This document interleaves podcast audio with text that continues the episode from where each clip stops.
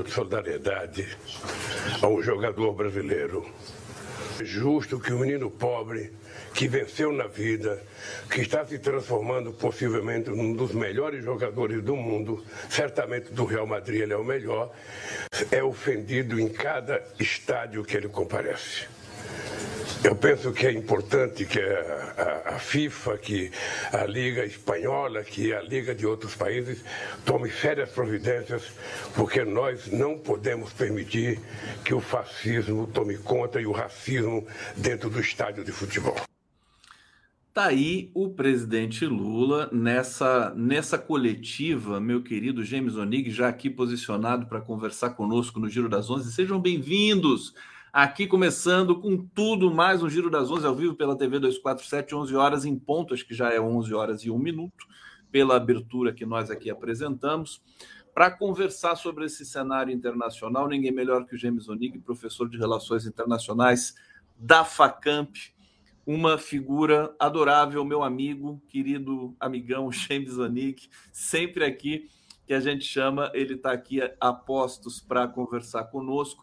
Eu coloquei, é, Onig, esse, esse trechinho da entrevista do Lula coletiva ali em Hiroshima, né, no, no final da, do G7, por duas razões. Primeiro, para a gente falar justamente também do Vinícius Júnior, que eu acho que é um divisor de águas nessa violência racista que transcorre pela, por toda a Europa, né, sobretudo na Espanha, contra jogadores negros. E diga-se de passagem, ontem um amigo me chamou a atenção se ele fosse francês, ele não seria vítima de racismo. Como ele é brasileiro, né? Os brasileiros e africanos, mais os brasileiros ainda, a, a torcida vai para cima deles. É, para falar sobre isso, que tem repercussão internacional, hoje sete, sete criminosos foram presos na Espanha por pressão do governo brasileiro. E tudo que e, e o que desencadeou, Onig, tudo isso, é evidente que foi um, um, um processo que é, é, o, o, o, Vinícius Júnior está sendo, tá sendo perseguido já há muito tempo, mas a fala do Lula teve um peso muito forte nisso tudo, né? E depois eu quero falar de alguns detalhes dessa coletiva que o Lula disse verdades assim é, é, fantásticas para o mundo todo, é, que eu acho que ignorou nesse momento, mas a ficha vai cair lá na frente. James Onig, bem-vindo ao nosso Giro das Ondas. Me dá um abraço aqui. Tudo meu bom, amigo, meu querido? Meu amigo Conde, como vou agradecer mais uma vez esse convite, muito obrigado.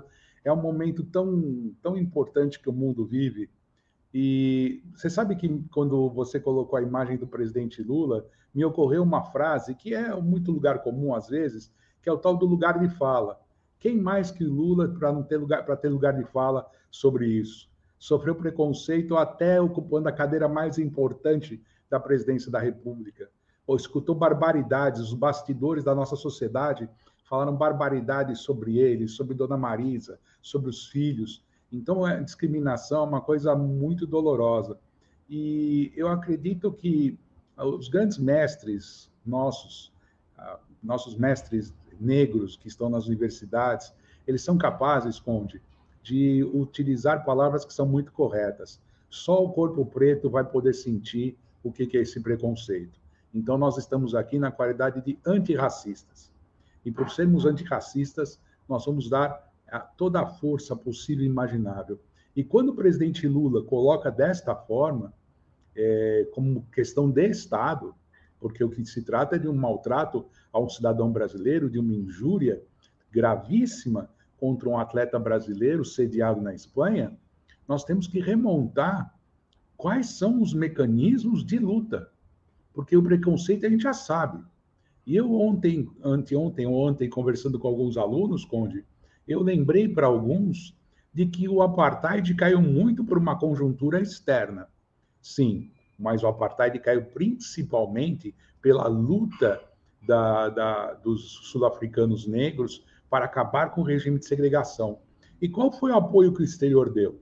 Através da luta pelos direitos civis nos Estados Unidos, através da participação de artistas afrodescendentes ao redor do mundo, o boicote. Boicotou-se a África do Sul. A África do Sul foi boicotada dos Jogos Olímpicos, da FIFA. Em determinado momento, Conde, só para você ter uma ideia, pessoal, olha que interessante. até equipes de Fórmula 1, pressionadas pela comunidade negra da França, até equipes de Fórmula 1, como a Ligier e, na época, se não me engano, a Renault, deixaram de participar do Grande Prêmio da África do Sul. Surfistas profissionais pararam de percorrer o, o circuito na África do Sul. Então, eu acredito, Conde, que é a hora de assumirmos, quem sou eu para falar, né? Falo como um pesquisador, mas que sejamos radicais nessa hora. É para rebaixar o Valência para a quarta divisão. É isso, começa por aí. Vamos ver se isso continua, porque temos que calar essa, essa corda. Olha, a, o governo espanhol sentiu a pressão é, e, e, e, sentiu o prestígio também. O Brasil está de volta, né? Como se costuma dizer por aí. Uhum. Todo mundo querendo encontro com Lula, com o Brasil.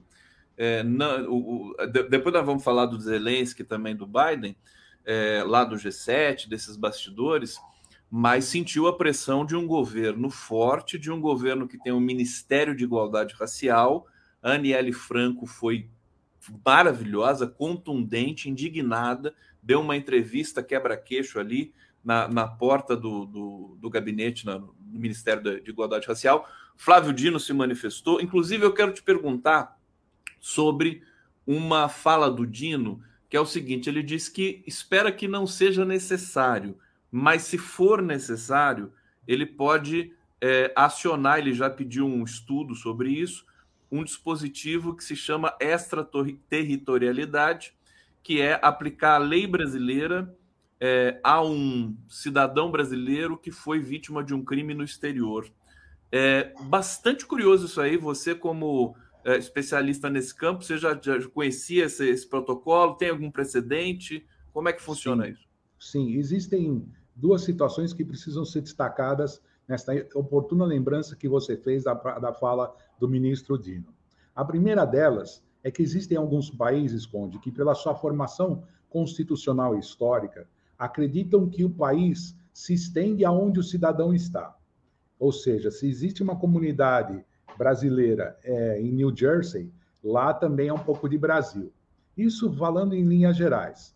Mas quando se trata de crimes sofridos, crimes claramente como este que sofre o nosso atleta Vinícius Júnior, nós temos a oportunidade de invocar, sim, uma lei brasileira que protege e garante que as leis serão cumpridas através deste dispositivo extraterritorial. Ou seja, nós estamos diante de uma é, situação que obriga o governo brasileiro a expressar suas intenções de garantir a segurança física, psicológica, moral e de ir e vir de, do Vinícius Júnior em terras espanholas.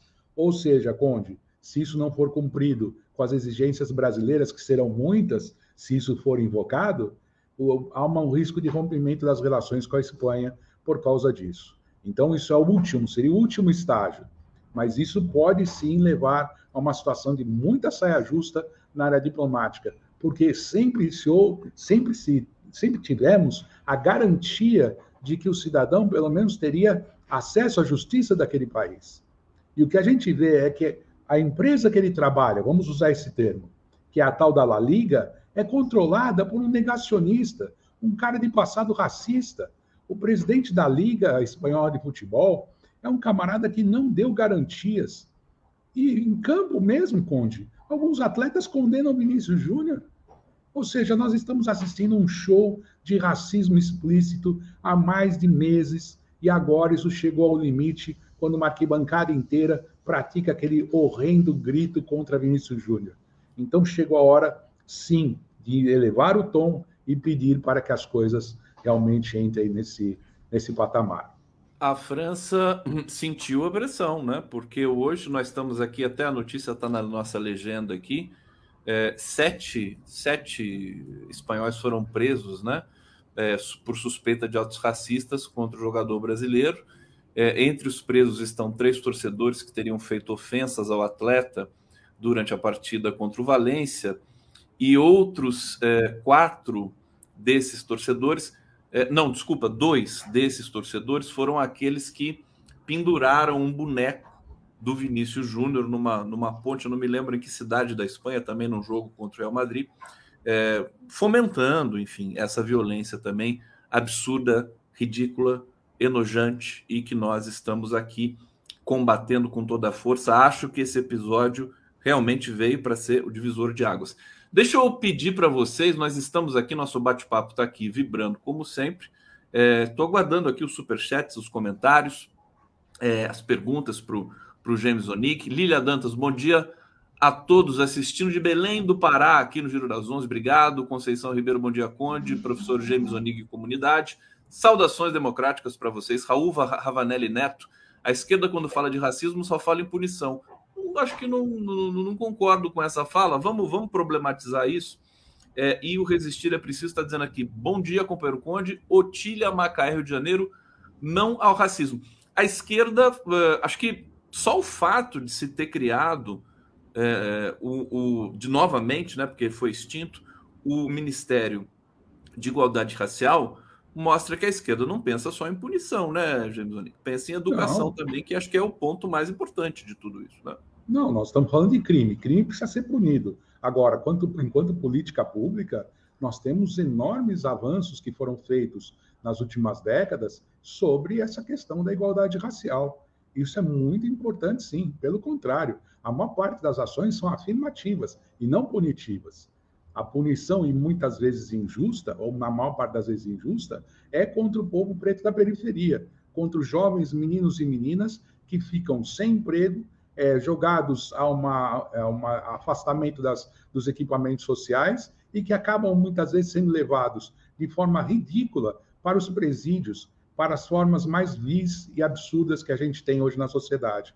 Então, a gente não pode deixar que esta ideia, e aí eu me permito discordar é, educadamente do nosso, do nosso internauta, nós estamos diante de uma obrigação que faz parte dos marcos civilizatórios.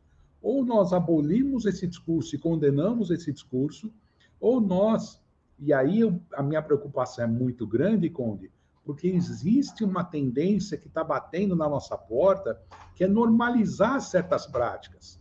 Reclamar de, reclamar de, de, de piada racista agora, é, não pode, você você está sendo exagerado, é mimimi. Que isso, gente? Não pode fazer piada com o sofrimento dos outros. Não pode fazer piada com a história dos outros. Então, há sim um limite a ser cumprido, e esse limite também passa pela punição. Bom, a gente está vendo aí também discursos neonazistas aparecendo. Eu percebo, Conde, aqui falando da parte mais é, sensitiva da coisa. Existe, sem dúvida alguma, uma pressão enorme para voltar a naturalizar certos discursos e certas práticas que nós tínhamos conseguido afastar do nosso cotidiano. Uma delas é o nazismo. Qualquer um agora pode falar de nazismo, esses influencers. Ah, não foi tão horrível assim. Ah, não... Gente, o que, que a gente está fazendo com a nossa linguagem? O que, que nós estamos fazendo com o nosso no nosso conduzir de ideias, nós estamos transformando tudo em coisa normal de novo? E aí a opressão vem também pela forma com que a gente trata as ideias. Isso a gente não pode mais permitir, Conde. James Onig, o James Onig está tão elegante com essa camiseta, com essa camisa vermelha aí, meu querido. Fiquei assim, fiquei com inveja de você, viu? Olha só, esse é o James Onig, queridíssimo. Olha, o pessoal está me dizendo aqui é, o seguinte: que o boneco do, do Vini apareceu numa ponte de Madrid. Tá aqui, obrigado, Álvaro Nascimento. E eu, eu queria lembrar o seguinte: inclusive, isso é, isso é da alçada da minha pesquisa em linguística, né? Que é o humor. O humor é um tipo de violência, né? É, isso isso tá, tá posto já desde sempre e também é um dos uma das expressões, manifestações, gêneros, vamos dizer assim, da nossa expressão desde os tempos, né, desde o surgimento da linguagem, o humor veio junto com isso, né, os efeitos de humor, ambiguidade, né? Agora, o mundo mudou. Piada, piada racista nos anos 80 era comum, todo mundo falava. Todo mundo falava. Agora não pode mais. Agora é cadeia, né? E precisa ter punição. Não adianta ter, claro que precisa ter educação e tudo mais, né? mas se não tiver punição, o, enfim, a sociedade não entende o que, que, tem que ser feito, né? Então, eles, é, essas pessoas, é, é essa coisa, né, o, o, o James, o mundo mudou, E muita gente não aceita isso, né? Exato. Esse é o desafio, né? Eu acredito que a, a gente deposita a esperança nas futuras gerações, porque você foi cirúrgico agora. Existe um pensamento retrógrado que passa entre algumas famílias, entre algumas formações socioeconômicas, entre algumas ideologias, e esse pensamento precisa ser estancado. As novas gerações, como elas precisam se é, sentir impelidas a, a, lutar contra as injustiças, porque nós vamos ser vítimas delas um dia. Então, eu acredito que nós estamos no caminho mais do que certo, num caminho que é promover a inclusão através de políticas afirmativas, todas elas muito bem estruturadas, testadas, e também punir, mas punir com rigor para que este discurso seja visto como um discurso verdadeiramente criminoso. Ninguém tem direito a fazer isso, a fazer piada desse jeito e principalmente a escanear em espaço público na covardia é, marcada pela multidão, né? A multidão leva essa covardia e achar que pode sair gritando que eles gritaram contra o Vinícius Júnior. Gêmeos E eu lembrei aqui do Léo Lins, que é aquela, aquele cidadão que se diz stand-up comedy ou humorista. Eu vi um vídeo desse cara é, na internet. Sim, o que ele faz é crime. Aquilo é crime. É, eu vi que o, o, aquele humorista da Globo, que é um cara que eu respeito, esqueci o nome dele, que apresenta o programa. Como é que é o nome dele? Fábio Porchat. Fábio Porchat defendeu, né? Tava defendendo ali. É horrível. Alguém tem que falar para o Fábio Porchat que não tem condições. O Léo Lins, né? Esse cara precisa pagar pelo que ele faz. É, é nojante. Não sei se você chegou a ter infelicidade de ver, né? O que ele faz com deficiente físico, negro, homossexual. Quer dizer, isso nem nos anos 80 o que ele faz era aceitável. Imagine hoje que o mundo mudou. James Onig, Vamos falar da, da presença do Lula no G7. Eu, eu, outra razão por eu ter colocado esse trechinho da entrevista do Lula é que eu confesso para você, eu, eu nunca vi um, um discurso tão contundente na cena internacional a ponto de eu postular aqui que eu acho que esse discurso ele não ele, ele é tão verdadeiro que ele não tem condições de ser processado agora era para ter sido manchete em todos os jornais do mundo. O que o Lula falou da ONU, falou que a ONU é uma instituição falida, com todas as letras, né? Que o Conselho de Segurança não serve para nada. Inclusive, ele conversou com o, o diretor-geral da ONU, que é o Antônio Guterres, que confidenciou para ele exatamente isso. Quer dizer, foi muito forte o que o Lula disse ali naquela coletiva em Hiroshima. Eu queria é, ter as suas impressões aqui. James Onig conosco. É, Conde, realmente a situação que se coloca depois do discurso do Lula é que Lula, como um dos líderes do Sul Global, põe de forma muito clara a posição desse Sul Global perante esse teatro que foi construído no G7 em Hiroshima. Né? Lembremos nós que a parte da imprensa americana cínica falou que Hiroshima foi escolhido como um alerta às bombas nucleares que estão sendo produzidas na Coreia do Norte. Ora, Hiroshima foi escolhida por, por isso porque os americanos destruíram Hiroshima com uma bomba nuclear, uma bomba atômica. Então, nós estamos diante realmente de um momento muito marcante, paradigmático, eu diria, porque estamos assistindo com a gestação de um novo modelo de relações internacionais que passa, sim, pela inclusão do Sul global em todas as decisões de grande envergadura que o mundo tem. E o discurso do presidente Lula foi justamente esse. Vocês nos chamaram aqui para discutir meio ambiente, para discutir energias alternativas, para discutir refinanciamentos, reorganização das finanças internacionais. E o que nós vimos aqui é um teatro onde ficou, marcado a discussão a respeito da guerra, então, Conde, o que o Lula fez foi colocar o dedo na ferida. E eu fiz uma, uma reflexão aqui, Conde, lógico, sem ser saudosista, viu, gente? Sem ser saudosista. Mas em qualquer lugar do mundo, Conde, Lula desceria do avião e qualquer imprensa brasileira carregaria este homem nos ombros por ter não se curvado a imposições que os Estados Unidos e, a, e os seus aliados fizeram durante a reunião. Se fosse Nasser Amin Ben Belá, é, Joseph Broz Tito, uh, Jawara Neru, qualquer. Eu estou fazendo a comparação com os líderes do, do, dos não alinhados para a gente lembrar qual foi aquele movimento de que não vamos nos render aos interesses muito mesquinhos com esta guerra, mais mesquinhos ainda, desses países hegemônicos. O Lula falou claramente isso. Por isso que a gente tem que marcar a posição, porque senão eles vão excluir a gente do mundo. E essa história de, ah, não deve se meter. Como não deve se meter? Tem que se meter nesse assunto, sim. Esse e em outros, porque isso faz parte da autodeterminação do país. E isso tem que ser considerado, Conde. E o discurso dele eu também considero épico. Épico. Épico. Aquilo precisa ser urgente. Eu não sei se já foi transcrito, mas precisa ser transcrito. Aquilo é um documento é, realmente muito forte. É, o Lula está em plena forma, né? Parece que ele está, inclusive, melhorando, né? aprimorando essa espontaneidade que ele tem, esse é, essa coragem que ele tem. Ele, ele, não é porque ele tem uma história já tão cinematográfica, né?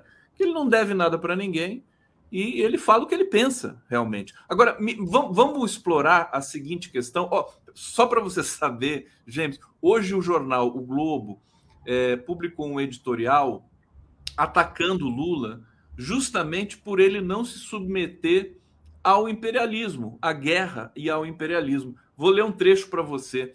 As potências ocidentais que saudaram sua chegada ao poder como um vento benfazejo depois do furacão Jair Bolsonaro já não parecem encará-lo com a mesma deferência. Segue aqui: Lula também tentou manter vivo um dos temas prediletos da diplomacia brasileira, a necessidade de reforma do Conselho de Segurança da ONU, como em todas as outras vezes em que o assunto foi levantado, o resultado foi inócuo. Quer dizer, de uma certa maneira, a gente, a gente lê esses jornais, o Globo, a Folha, e sobretudo os editoriais, para saber como o inimigo genocida né, pensa. É, isso está claro aqui nesse editorial do Globo. E ali, aquela meia dúzia de gatos pingados das elites brancas brasileiras leem e acham que aquilo está certo. Né? Um comentário sobre esse editorial, James, por favor. É, é, com calma, tá, por favor, com moderação. É, porque dá vontade de sair xingando, mas a gente não vai xingar, né? A gente tem aí uma das uh, mostras mais claras e diretas de interesses ligados ao mais profundo capital. Aquele que financia o, o, o jornal, ligado a bancos estrangeiros, ligado a, a governos estrangeiros que sustentam esse império através da publicidade e de outras coisas. Porém, eles esquecem que existe uma população que é carente de tudo aquilo que a, a, os novos tempos estão trazendo e que o Brasil precisa sanar buracos sociais que começaram a ser gradualmente resolvidos há quase 20 anos atrás e agora nós temos que retomar praticamente do zero em função desse desgoverno. Esses tipos de editoriais que acabam fazendo a cabeça de parte da classe média brasileira e parte dessa elite tendenciosa, eles têm uma função didática que está cada vez mais fraca, porque a realidade dos fatos está se impondo. E a realidade dos fatos é se nós não devemos nos misturar a esse conflito, portanto, nós devemos promover a paz. Eis a contradição. Se nós não devemos comprar um lado, então nós devemos ir falar de paz. E o que nós fomos assistir, infelizmente, negociações de armas mais uma vez. Então, quando se tem essa colocação muito mais, uh, eu digo, tendenciosa do que a gente pode imaginar, nós estamos diante realmente de uma divisão proposta pelos Estados Unidos, que faz marcas no mundo, que acabam incluindo problemas internos, porque existem essas elites que ainda fazem esse papel extremamente triste, muito triste, Conde, ler uma coisa dessas. Olha só, é, vamos trazer aqui a repercussão desse tema no nosso bate-papo, James. José Mendes, Lula não só vergou, como lembrou aos Estados Unidos quem invadiu o Iraque sem discutir na ONU. Lembrou ao uh, eh, RU e França, RU, Reino Unido. Reino Unido. Reino França, Unido. quem atacou ali. Ele falou. Tu, eu, eu, quando eu estava assistindo a entrevista, eu falei. Eu, eu, caía o meu queixo, assim, não é possível que ele está falando disso abertamente numa coletiva, no próprio G7. O Lula desmascarou o G7. Aliás, ele não queria ter ido lá, né? Porque ele sabe que o G7 é uma fraude, né, o, o James Eu fiquei impactado demais. Ele falou tudo na cara de todos esses chefes de Estado, quer dizer, não na cara, mas no, no evento em que todos Sim. eles estavam. Sim. Elizabeth Coutinho, recentemente os Estados Unidos destruíram dois países da região do Oriente, o Iraque e a Líbia. Está aqui, nosso público é ultra qualificado e traz as informações também para a gente agregar aqui no nosso debate. Carmita Viana, Lula vai sempre mais além da realidade previsível. Com Lula, o Brasil é democrático soberano. Perfeito aqui o comentário da Carmita. Carmita Viana. E o Álvaro Nascimento pergunta para você, James. Onig, como você analisa o papel da mídia dos ricos? O editorial do Globo de hoje comprova isso na absurda releitura da presença do Brasil no G7. A seu ver, ela produz uma fake news neste caso? É, você já respondeu basicamente isso, mas acho que você pode reiterar e falar desse Sim. aspecto do, da fake news, né? Álvaro, querido, eu tenho certeza absoluta que se trata de uma fake news a fim de tergiversar toda a ordem de fatos que nós tivemos nos últimos dias, que estavam marcados principalmente pela participação brasileira numa discussão profunda, como convidado que foi para o futuro do, do planeta, e o que foi se discutir foi a questão doméstica americana, porque os americanos colocaram isso como se fosse uma bandeira deles. E é um momento de concorrência ou seja, os Estados Unidos está concorrendo pela primazia mundial com China e Rússia, e, portanto, eles estão pensando que asfixiar a Rússia vai servir também para atingir a China. Enquanto eles estavam reunidos, Álvaro, você eh, percebo que você sabe muito bem disso, enquanto eles estavam reunidos em Hiroshima, Xi Jinping chamou todos os países da Ásia Central para uma reunião fraterna da, na visão que os chineses têm, que a gente pode até criticar, né, Álvaro? Existem distorções, sim, mas ganha-ganha. Qual é o ganha-ganha que os chineses propuseram ao Tadiquistão, Turcomenistão, Kirguizistão, Uzbequistão? Ele propôs a esses países abrirem melhor o seu comércio com a China, a fim de proporcionar maior circulação de mercadorias por aquela região, e, em suma, seria a ampliação do cinturão, né? a chamada é, nova rota da seda. Então, o Xi Jinping fazendo medidas propositivas, enquanto é difícil até comentar, né, Conde, porque é, enquanto os Estados Unidos estavam pensando como treinar os pilotos ucranianos para dirigir o F-16.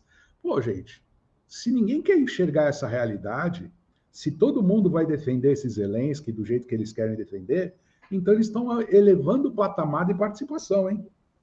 E o Lula também é, foi um, ele desmascarou o Zelensky também. Aliás, o G7, né? foi um convescotezinho para atacar a China. O, o, Reginaldo Nasser, teu colega, professor Sim. da PUC, disse isso para mim aqui numa conversa que a gente teve. Quer dizer, como fazer um, um, uma reunião né, para atacar o maior parceiro comercial de todos os países que estão ali naquela reunião, que é a China. É Sim. o maior ou o segundo maior. Né? É isso, né? A economia chinesa engoliu é, tudo, todo esse processo aí, também os Estados Unidos, e aí a gente tem esse processo também é, de, de do, do, da decadência dos Estados Unidos, mas é, nem sei se vai dar tempo de tratar especificamente disso ainda hoje, talvez dê, mas eu quero falar do Zelensky antes. Quer dizer, como é que você é, leu essa, esse pedido, né, esse, esse, desespero do Zelensky querer se encontrar com Lula, né, é, e uh, tanto a diplomacia brasileira quanto o próprio Lula é, ficaram incomodados com a presença do Zelensky no G7, porque é aquela coisa, o Zelensky chega e todo mundo abaixa a cabeça para ele, é, é, e o Lula ficou zangado com isso, né? A princípio, a diplomacia demorou para dar uma resposta sobre a bilateral. O Lula teve 10 bilaterais, vamos lembrar disso, e todos foram até o Lula, no hotel em que ele estava hospedado, o que mostra o prestígio dele, né, James Anig?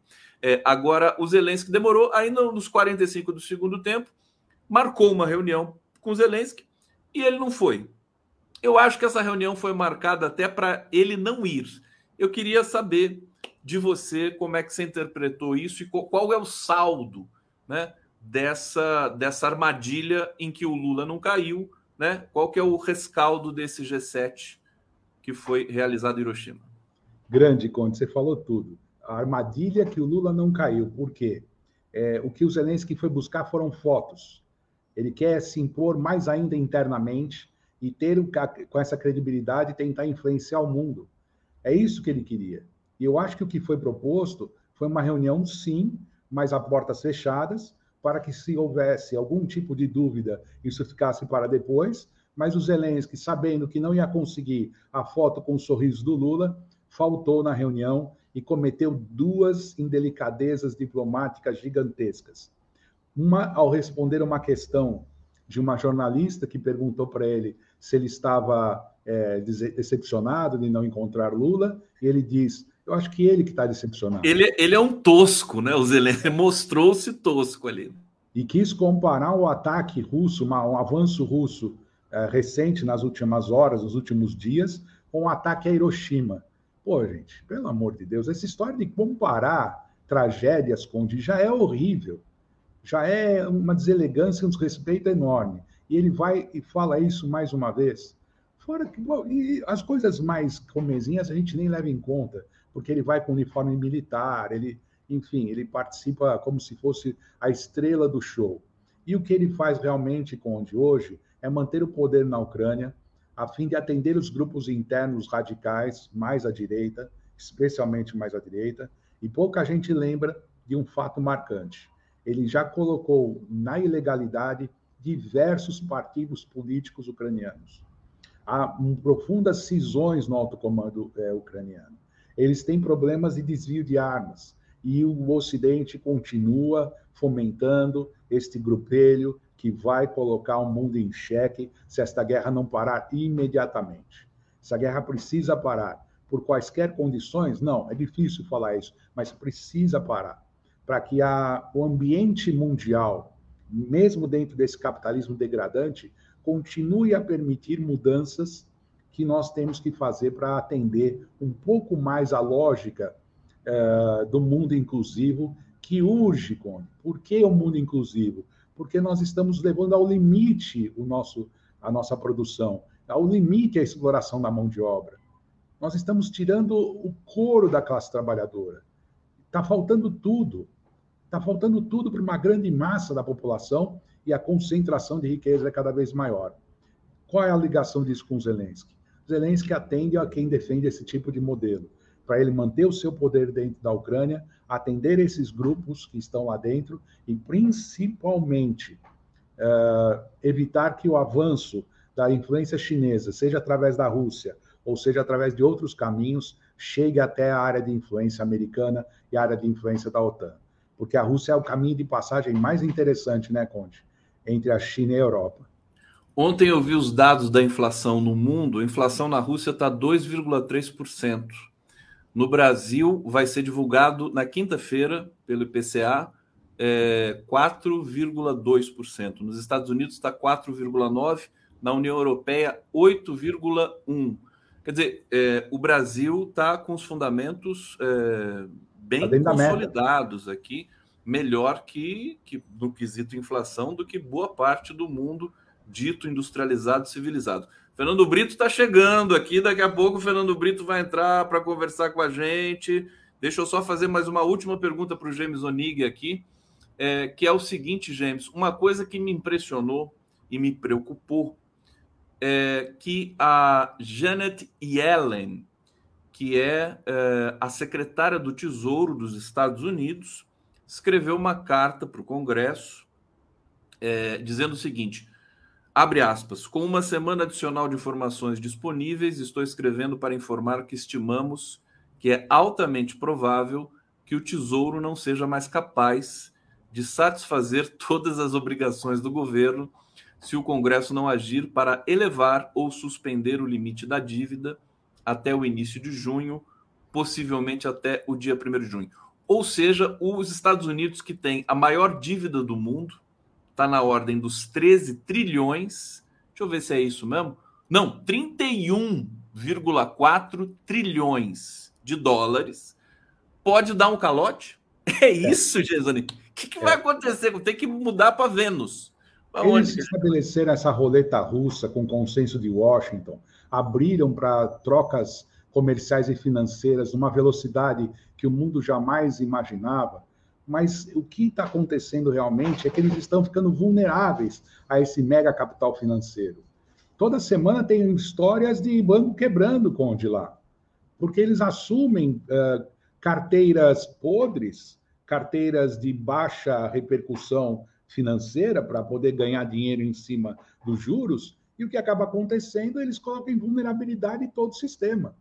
Eu estava lendo um artigo há uns dois meses atrás, como é que o Credit Suisse foi comprar, foi comprado, né, pelas, pelas eh, grandes outras corporações que concorriam com ele, porque o governo pelo, pelo UBS, né? Pelo, pelo UBS, obrigado, Conde, tinha me fugido o nome. Pelo UBS, porque o governo suíço virou para os caras do UBS e falou: você tem que comprar, senão nós vamos ter uma crise sistêmica. Então, nós estamos assistindo que essa financiarização, ela, na verdade, é uma roleta russa, e não colocar o dinheiro no capital produtivo, e sim nesse capital especulativo, tem transformado os investimentos também numa, um castelo de cartas. Porque qualquer tipo de rusga ou problema em alguma das grandes corporações, as ações se movimentam e derrubam os rendimentos. Então, nós precisamos urgentemente, como disse Lula e como dizem outros líderes, refazer as finanças para além de Bretton Woods, para além daquilo que foi colocado da, eh, da, depois da Segunda Guerra. É necessário fazer isso, pela sobrevivência até desse maldito capitalismo, para eles poderem pelo menos entender que a estrutura, se ruir, vai ruir para todo mundo. E cada semana tem uma notícia do sistema financeiro americano que preocupa. Uh, não esqueçamos que, apesar de ter uma onda de emprego nos Estados Unidos, há uma deterioração da qualidade do trabalho. As pessoas têm emprego, mas as, a, a qualidade do trabalho e a remuneração vem caindo sistematicamente. E hoje um pai de família precisa de dois empregos para sustentar uma família, coisa que há 20 anos atrás ainda não era necessário. Então, realmente está caindo muito a qualidade nos Estados Unidos, até nessa área financeira. James Onig, meu querido amigo, obrigado pela sua generosa e eh, é, lúcida presença aqui. Eu o público adora você e não é, não é para ser diferente. É, a gente se encontra em breve, espero. Depois a gente tem que ter aquela conversa lá Sim. sobre o seu projeto. Sim. É, vamos falar sobre isso ainda hoje. E tá vamos fazer a transição aqui no giro, gente. Obrigado, querido James. Vamos receber Posso o Fernando deixar um abraço para o Fernando, por favor. É um abraço que eu quero deixar de uma pessoa que acompanha ele de longe e é um, sou um grande admirador dele, mas de muito tempo atrás, de muito tempo. Somos dois. Valeu, James. Um grande abraço.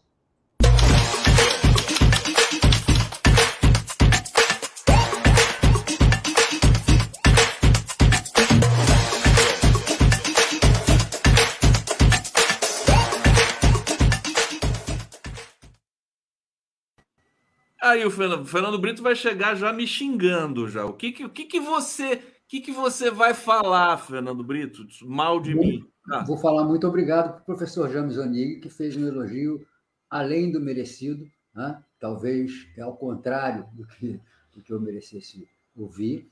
Né? E, e é bom quando a gente fica mais velho, sobretudo quando fica frágil, com a saúde abalada como eu, verificar que a trajetória da gente deixou, se não é, condição né, de tranquilidade, que muita gente procura com sucesso profissional, deixou um bom exemplo deixou boas referências em gente que pensa.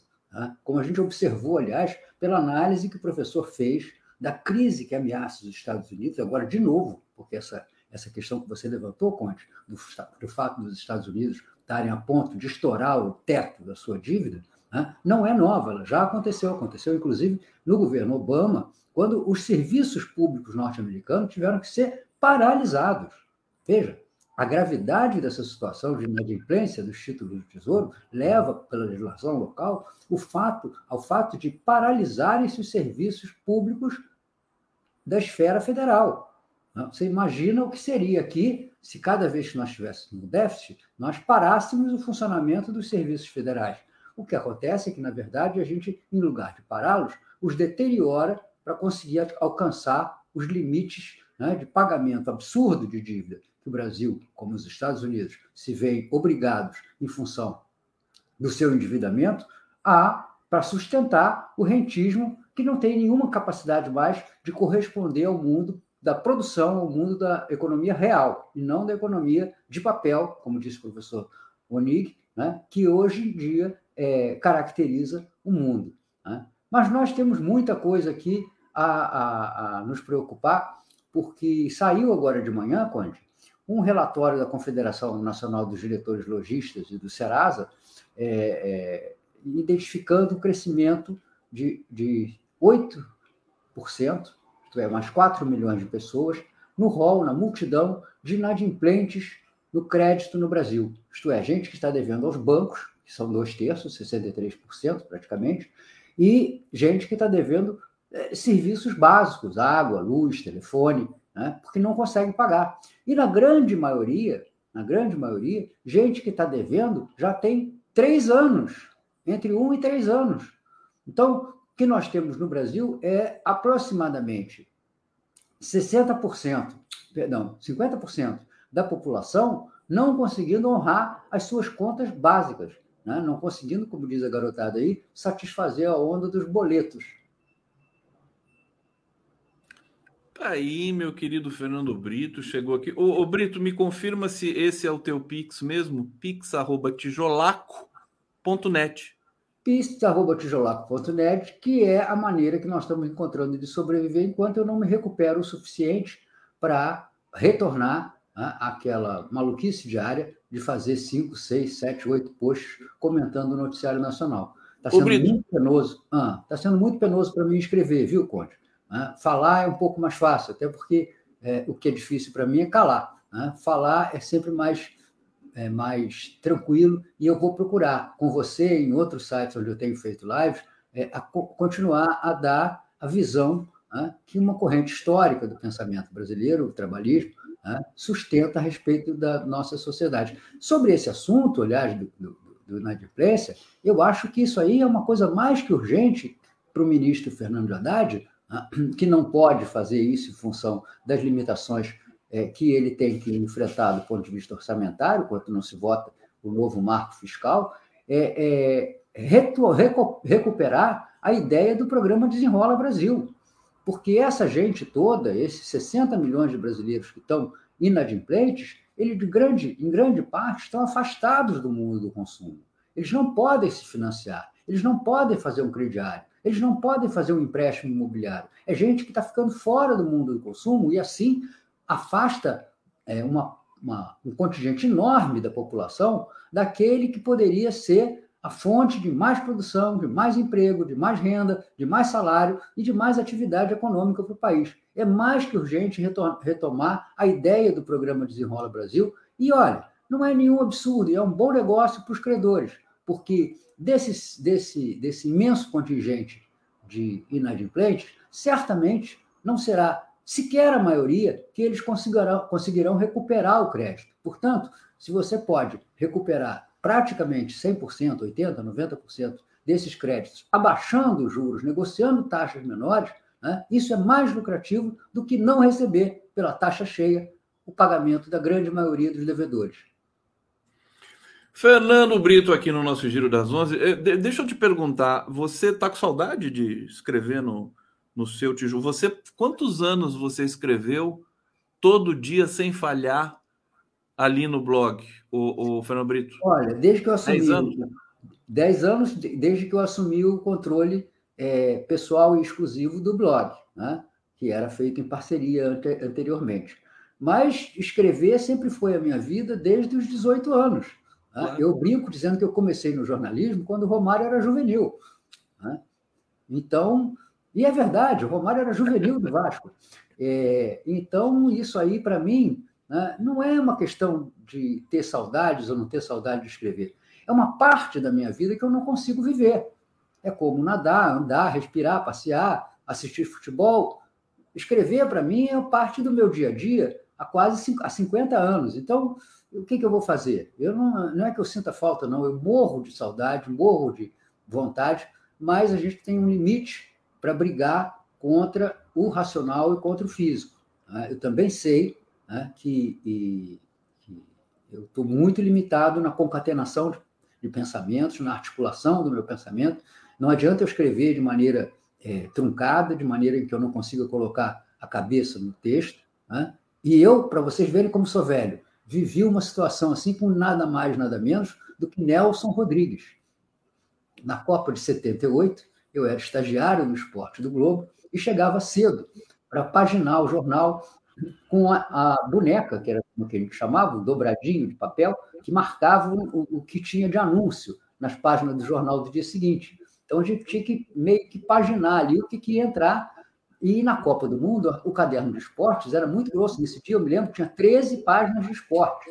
Né? 13 páginas de esporte e poucos anúncios. Poucos anúncios. O Brasil já estava entrando na, na, na decadência é, da recessão, era 78, e, e, e quando eu estava na redação, antes de todo mundo chegar, tipo umas 11 horas da manhã, meio-dia, é, toca o telefone e eu atendo aqueles pesadões, telefones de baquelite, e do outro lado era a voz roufenha de Nelson Rodrigues dizendo: Alô, é do Globo?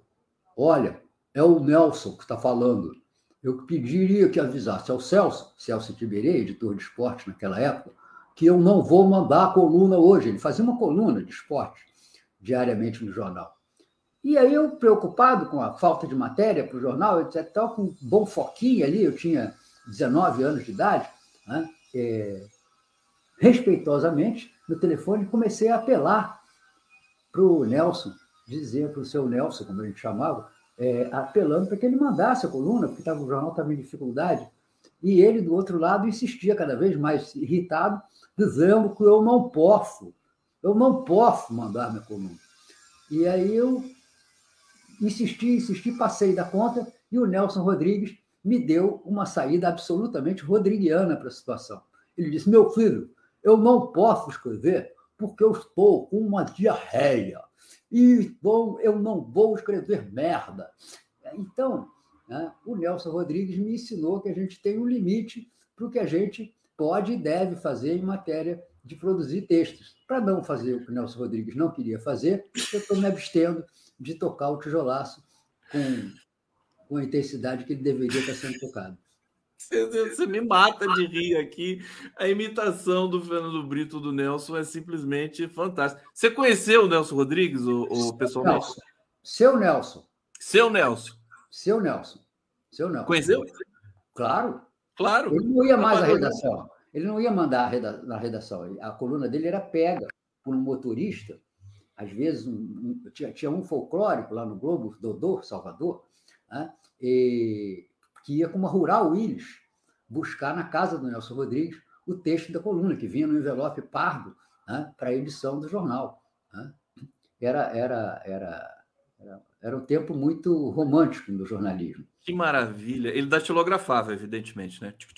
Todos nós datilografávamos. Todos vocês, todos vocês. Todos nós. Ainda Inclusive você. Você é do tempo sim, da datilografia. Olivetti Letter 88, uma máquina imensa que ficava dentro de um gavetão que abria e fechava para você ter a escrivaninha e abrindo a gaveta para cima, assim você tinha a máquina de escrever. Eram.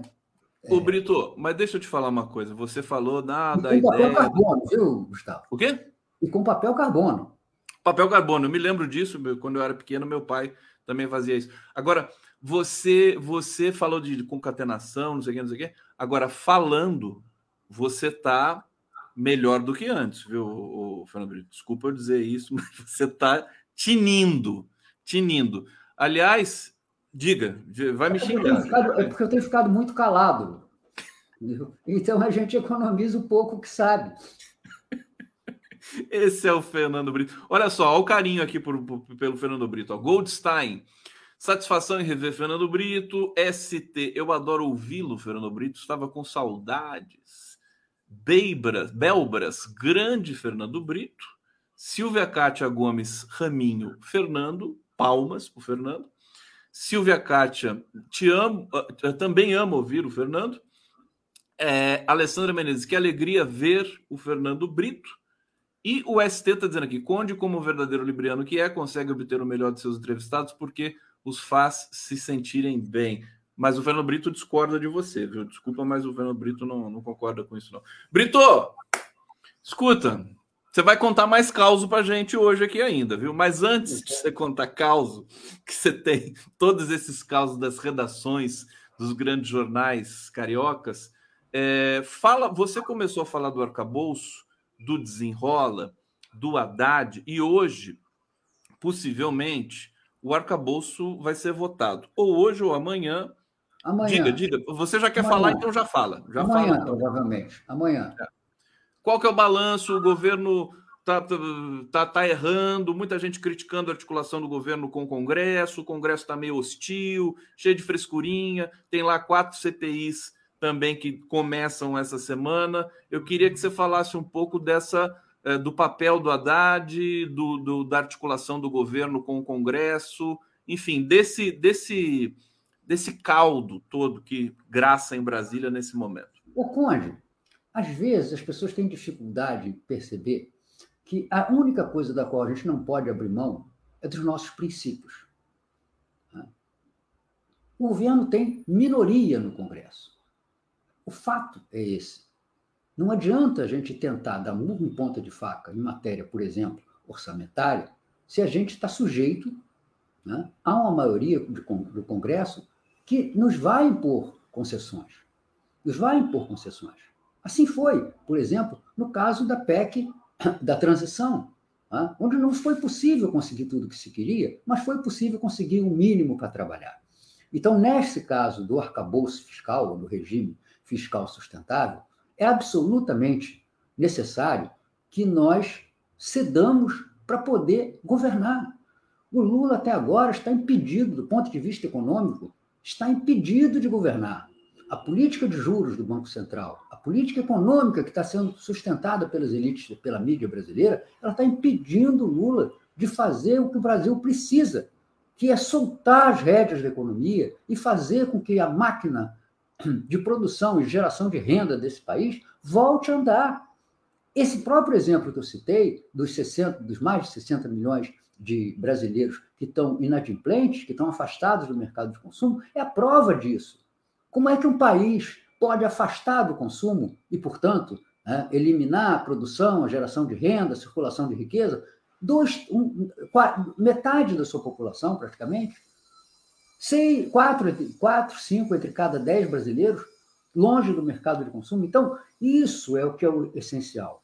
Porque no momento que a economia brasileira volte a funcionar, no momento em que o Brasil volte a se tornar, como foi, perdão, há pouco mais de 10 anos, um país que caminha para frente, um país que evolui, um país que agrega riqueza à sua economia, nós vamos naturalmente ter mais liberdade orçamentária.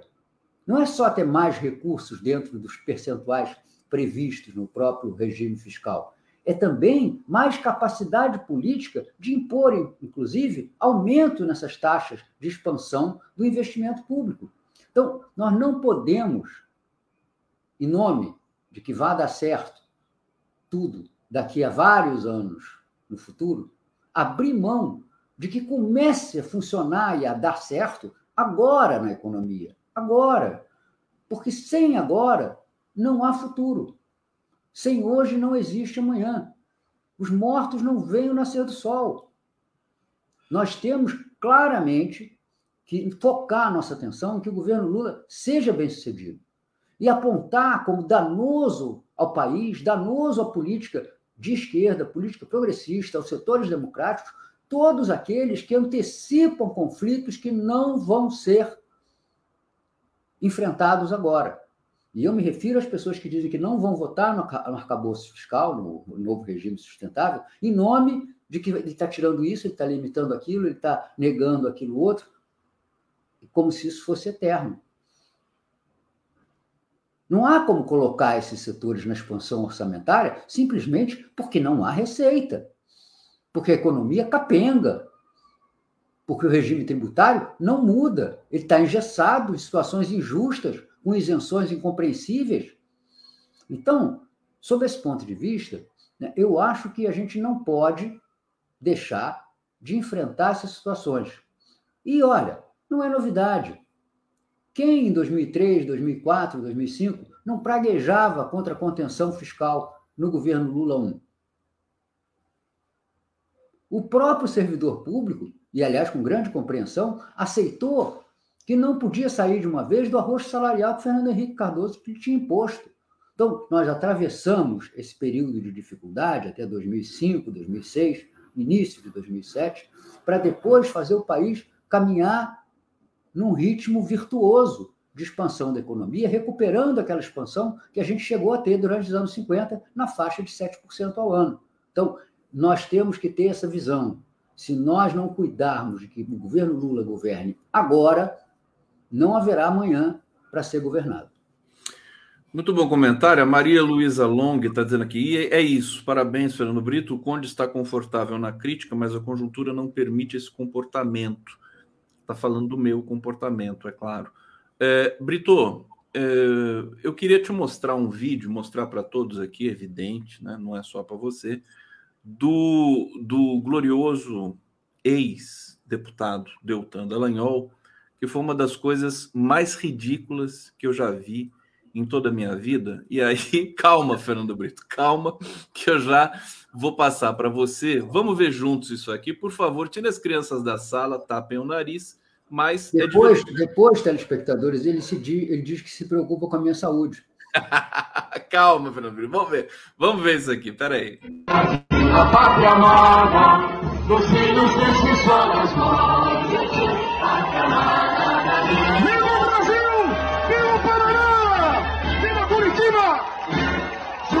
com Deltan! Juntos com Deltan! Juntos com Deltan! Juntos com Deltan! Juntos com. O Brito, isso aqui é minha maldade com você hoje. Você pode, por favor, é, traduzir o que você está vendo para gente? Eu não. Não? Não. Pronto, não vai falar. Não, não precisa. Precisa. Isso não precisa de legenda. Entendeu? É só botar uma música de Upa Cavalinho aí que fica tudo perfeito. Não tem. Não tem é, é, é, sabe, Veja, pensar que esse cara foi. Por uma multidão de duas pessoas, os dois rapazes ali, o de óculos e o de barba. Isso. Eu, eu, isso é ridículo.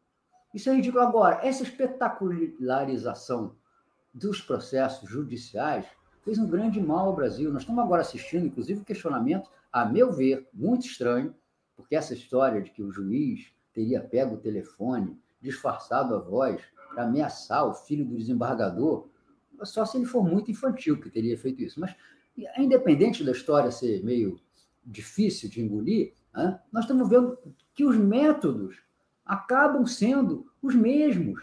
Os pró e os, os contra a Lava Jato acabam se tornando o mesmo numa degradação total do Poder Judiciário. Mas olha, Conte, eu acho que tem um, uma coisa que nós não podemos deixar de lado. E eu estou vendo passar aí na, na, na tarjinha do, da exibição do programa, que é essa questão da decretação da prisão de sete pessoas na Espanha, quatro que se envolveram naquele episódio do enforcamento do boneco que representava o Vinícius Júnior, e três que estariam envolvidas nas ofensas racistas feitas no estádio do Valência no domingo, né, pela polícia espanhola. Né? Olha, isso é um exemplo, se vocês gostam que eu conte causas das antigas, né, isso é o melhor exemplo daquilo que dizia o velho comentarista esportivo Rui Porto, que aparecia na televisão mexendo nos botõezinhos magnéticos para mostrar como é que os jogadores se deslocavam em campo, que ele tinha uma butade em que dizia que a melhor defesa é o ataque. Nós vimos nesse caso né, que aquela reação do Lula na entrevista que deu no Japão antes de retornar ao Brasil detonou um processo de mobilização pública que dificilmente fará com que a questão do racismo eh, no futebol continue a ser tratada da maneira leniente e omissa com que vinha sendo aceita nos estádios europeus. Chegamos a um, a um, a um evento de quebra, de ruptura, os que os americanos chamam de no turning point. Não há como voltar atrás dessa questão agora. Tá? E olha, a gente pode tirar muitas lições disso aí, muitas lições. Mesmo aquelas questões que parecem graves, parecem é, desmoralizantes, elas ficam superadas diante da grosseria, da estupidez, da brutalidade, do racismo, do reacionarismo, do fascismo no Brasil. É, uma das coisas em que eu tenho é, pensado sobre essa, essa CPI do MST é exatamente isso. No despreparo, na falta de lucidez e até de coragem dos que estão representando a esquerda nessa CPI, de colocar as coisas no sentido certo. É como a expulsão do Vinícius Júnior por ter dado um safanão no cara que já tinha dado um mata-leão no seu pescoço. Quer dizer, a reação do Vinícius Júnior foi criminalizada pelo juiz que o expulsou, né? embora a agressão tenha sido esquecida, até pelo árbitro do VAR. Aqui, no Brasil, está acontecendo isso. Nós temos uma inversão. A questão rural, a questão agrícola, a questão fundiária sempre foi uma questão onde o crime estava do lado do latifúndio, onde a violência, a brutalidade, a ilegalidade, a desumanidade estava do lado da propriedade ociosa gigantesca. E nós estamos aceitando que essa direita sem vergonha tente criminalizar o MST. Estamos aceitando que eles continuem fazendo a inversão da narrativa, como no caso, por exemplo, da CPMI do 8 de janeiro, em que eles estão mais preocupados em provar ah, os erros eventuais do Flávio Dino, do general, esqueci o, o sobrenome, é conhecido por uma sigla, Gonçalves Dias, GD, é, na, na, na, sua reação à, à, à invasão do, do, Palácio do Planalto. Quer dizer, estão invertendo a narrativa. A história do campo brasileiro é a história do sangue do camponês. É a história do sangue do Chico Mendes. É a história do sangue da irmã Dora Stein. Essa é a história. Né? É claro que aqui ou ali, tal ou qual invasão do MST, pode até ter havido algum excesso, pode até ter havido algum destempero, alguma destruição desnecessária, né? mas é a reação do desespero. É a reação de tá, quem está apanhando há anos, há décadas, há séculos. Então é preciso ter coragem de dizer isso, em lugar de ficar dizendo, não, mas eles produzem o orgânico, não, mas eles estão produzindo sem agrotóxico. Isso é verdade, é natural, é uma obrigação e é um sinal dos nossos tempos. Mas nós temos que ter clareza de que o povo brasileiro precisa ouvir a verdade. E a verdade é que violência no campo, ilegalidade no campo, desrespeito no campo, violação de direitos no campo é obra secular do latifúndio brasileiro. E esse latifúndio não deixa de existir porque ele tem uma colheitadora mecânica de última geração. Mesmo ele tendo capacidade de investimento, e essa capacidade deve ser respeitada, a estrutura produtiva não deve ser tocada, e não são eles os que estão é, é, ameaçados pelo MST, mesmo eles tendo tudo isso, né, não impede que a gente veja a necessidade de décadas do Brasil de fornecer terra produtiva para 40 ou 50 milhões de pessoas que deixam, deixaram e deixarão o campo por falta de capacidade do Brasil de prover-lhes terra e vão se amontoar nas grandes cidades como indigentes, como moradores de rua, como populações vulneráveis, abalando, inclusive, a vida das elites, que vão ter segurança nas propriedades que não possuem no campo, porque é de uma ínfima minoria, mas vão viver a intranquilidade e o medo que as cidades hoje reservam para a classe média e até para as próprias elites. Fernando Brito, implacável aqui. Eu não preciso nem fazer nenhum tipo de pergunta, intervenção, que ele já vem tudo pronto. Você está vindo com o texto pronto aqui, viu, Fernando? Por isso que eu fico é, agoniado aqui com o fato de você ainda não estar escrevendo, mas eu sei que daqui a pouco você vai voltar a escrever no Tijolaço e vai ser um relançamento assim mundial. Nós vamos lançar o Tijolaço. Como é que é Tijolaço em inglês? O, o Fernando Brito em francês, como é que é? Big Brick. Quer ver? Eu já posso ser presidente da, da, da, da associação lá de, de promoção das exportações, da MEX porque agora o juiz é Apex, ele sabe falar inglês. Aliás, o tiraram o Viana lá, porque ele não fala é, nem por português. Por isso que eu estou falando isso. Por isso que eu estou falando. Eu não falo inglês, mas Big Brick é muito óbvio, né? Muito bom, muito bom. Ô, Brito, olha só, eu, você tocou na questão do ápio, que é está é, tá sendo muito comentado aqui. Eu quero, eu quero te dar aqui um, uma informação. É, primeiro falar para o público aqui né, o que, que aconteceu. O, o, novo juiz da Lava Jato, que é Eduardo Apio, foi tirado da 13ª Vara é, de Curitiba é, por um uh, juiz do TRF4, o Malucelli, que tem ligações carnais, filho familiares. Dele, filho, do, filho, dele, João Maurício, filho... é sócio do Sérgio Moro. sócio do Sérgio Moro. A, a razão. Eu, eu confesso para você que eu, que eu não acredito na razão que ele deu.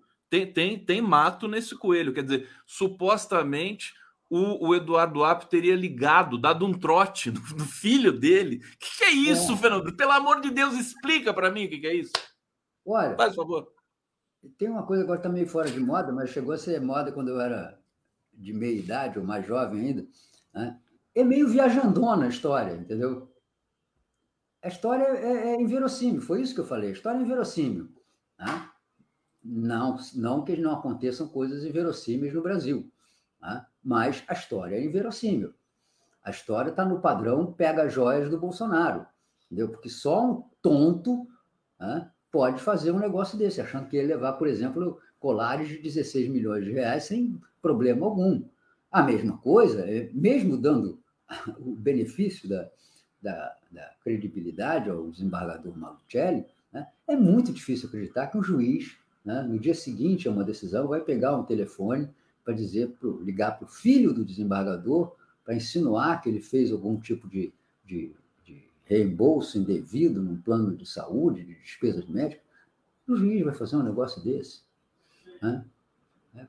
E, e, e a Polícia Federal de Curitiba, em matéria de perícia, para ter concluído que a voz é muito parecida, entre aspas, a do juiz, né? Nós temos que considerar que essa mesma perícia é, escondeu durante oito anos a, que, a, que a gravação feita na cela do Alberto Seff era uma escuta clandestina e ilegal né, e que apoiou todo o desenvolvimento da Lava Jato. Brito, então, deixa eu só é fazer um parênteses. É, mas é triste que o judiciário tenha virado essa coisa de jogo de moleques, não é? Sem dúvida nenhuma. É, uh, o Cacai está alertando e outros juristas de que a Lava Jato não morreu. Agora, só fazer um parênteses, vou devolver para você, que é o seguinte: eu, eu não tinha informação de que houve uma perícia na voz do, do juiz? Teve, teve isso? Eu, teve? Segundo, segundo a decisão do TRF4, é, teria havido um exame pela Polícia Federal que, numa escala de menos 4 a mais 4, definiu que ficaria em nível 3 a identidade da voz com a voz do juiz é, é, Eduardo Apio, Eduardo Fernando Apio. Então, peraí, que eu tenho uma questão técnica para falar, que é da minha área, da área da linguística. Eu participei disso na Unicamp, quando teve uma discussão ali muito intensa. Não existe. É, a, a, a voz não é uma impressão digital. Eu trabalhava no laboratório de fonética naquele tempo, onde trabalhou também o, o Molina, o Sérgio o Ricardo Molina. Ricardo Molina é, é, você não tem tanto que quando no, no governo Collor, quando é, tiveram de reconhecer a gravação do Rogério Magri, não foi pela voz do Magri, mas foi pela acústica do gabinete em Brasília. Então, assim, se foi dado um parecer sobre a voz do AP, esse parecer é falso, a gente vai derrubar isso imediatamente. Vou acionar o Marco Aurélio de Carvalho do Prerrogativas, que, aliás, o que, que você está fazendo essa cara feia para mim aí? Eu, eu não tenho medo de cara feia, não. Não é medo de cara feia, não é, não é esse problema. O problema é, é a gente chegar a essa situação deprimente. Entendeu? Deprimente. Né? Porque isso, isso não é uma coisa corriqueira. Isso não é uma coisa corriqueira. Né?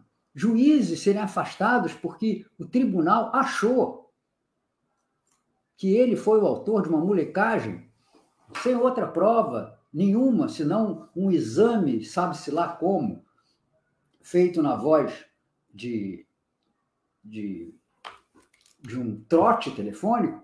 Então, esse, esse tipo de coisa é muito deprimente. E o país está sendo colocado numa história dessas. Entendeu? Ah, como é que esse juiz foi afastado sem, sem ter sido ouvido, numa, numa liminar? Doutor Bernardo Fernando Apio, que é o nome dele, é, foi afastado. Eduardo. É, Eduardo Fernando Apio. É, foi afastado numa liminar, sem ser ouvido, sem se ninguém perguntasse a ele, doutor, isso aqui aconteceu? Mesmo que fosse para ele dizer sim, não, né, ele tinha que ter sido ouvido. Não é uma decisão a ser tomada. Então, ele foi, ele foi afastado, e afastado de forma humilhante, porque ele não pode entrar no tribunal, na sua vara federal lá em Brasília, Ele não pode acessar o sistema de computador, computadores do, do, do, do judiciário. Né? É, as suas decisões estão todas suspensas e ele próprio, ele próprio, né? não pode é, é, nem sequer continuar a usar computador e celular que ele usava no exercício da sua função, porque os dois têm que ser entregues ao TRF4 para serem é, bloqueados, né? como se ele fosse é, um moleque. Entendeu? Eu acho que isso não se faz. Eu acho que isso não, não, não. Eu não vi, pelo menos, nunca, em relação aos próceres da Lava Jato, que ao sinal qualquer, a qualquer sinal de irregularidade, em lugar de se abrir uma investigação, tivesse sido tomada, tivessem sido tomadas providências dessa brutalidade, como foram tomadas em relação ao doutorado, que, na minha opinião, também também está um pouco olvidado, um pouco esquecido dos atributos da prudência e do cuidado que nem devem caracterizar um magistrado, né? porque ele ele está se expondo a essa gente que civil não tem limite. Ele ontem, inclusive, fez uma coisa que eu considero profundamente equivocada. Ele deu uma entrevista, boa, aliás, é, clara, à Globo News, sobre os casos que estão sob seu julgamento. Embora ele devesse, né, como todo juiz, explicações e clareza à sociedade, porque o princípio é da justiça pública, né, ele deveria compreender que ele está enfrentando uma máquina que é impiedosa. E essa Pode ser que ele tenha falado demais, né? Não, a decisão já estava tomada. É. A decisão já estava tomada ontem, quando aconteceu a entrevista. A decisão já estava tomada. Ela saiu logo em seguida, uma ou duas horas depois. Apenas ela criou as condições políticas para que ele também tenha que se explicar. É como o empurrão do Vini Júnior. Entendeu? Ele está coberto de razão em ter dado aquele empurrão. Mas o fato dele ter feito dá aos seus inimigos a oportunidade de esconder o mata-leão que ele tomou do, do, jogador do Valência, e ficar só no fato dele ter empurrado o pescoço do tal é, jogador valenciano. Olha, o pessoal está tá se manifestando aqui no bate-papo. Gabriel Santa Rosa, esse parecer pode ser falso, como também a própria ligação. Em resumo, uma bela tramóia. Fernando Bai, TRF4, existe um quadro chamado Guernica em Madrid, Tá uma sutileza total aqui, né? Fazendo uma ironia aqui, se é que eu entendi, é o TRF4. É, Armando Novaes está dizendo exatamente o que o Fernando Brito falou aqui. O problema é que o juiz Apio deu uma entrevista ontem na Globo News, onde foi muito enfático. Eu assisti a entrevista, achei fantástica também. Foi enfático no sentido de punir as irregularidades da Lava Jato. Creio que o CNJ deve manter o afastamento. Eu já acho que não eu acho que daqui a pouco ele volta lá. É muito, muito é, escandaloso. Eu também, eu acredito também, mas, mas, mas é o famoso para quê? Entendeu? Será que a, a, a, missão que eu tenho a impressão que o juiz Apio se, se, se impôs né, de sanear a Lava Jato, será que ela depende desse tipo de atitude, de dar entrevistas na, na, na mídia? Ou será que ela depende muito mais da revelação das verdades que foram escondidas e da sua dinâmica natural de exposição à sociedade. Entendeu? O dever de prudência, ele não é medo, ele é inteligência. O prudente não escorrega, o prudente não cai. Olha, né, eu quando tinha meu filho pequeno, etc e tal, nós fomos à praia uma vez, no Itaipu, numa ponta lá de pedra, e eu falando para ele como é que a gente devia andar com cuidado, nas pedras, que elas escorregavam, que elas eram cheias de armadilha. E uma hora eu apontei para um casal de namorados, eu falei, tá vendo? Fica olhando para eles ali, porque eles vão cair. E claro, não passaram-se dois minutos antes que um deles escorregasse e caísse sentado de bunda na pedra. Secou o casal. Não sequei. É porque eles andavam de uma maneira em que, embora você não pudesse ter certeza de que eles cairiam, eles estavam dando o que eu chamo de chance para o azar.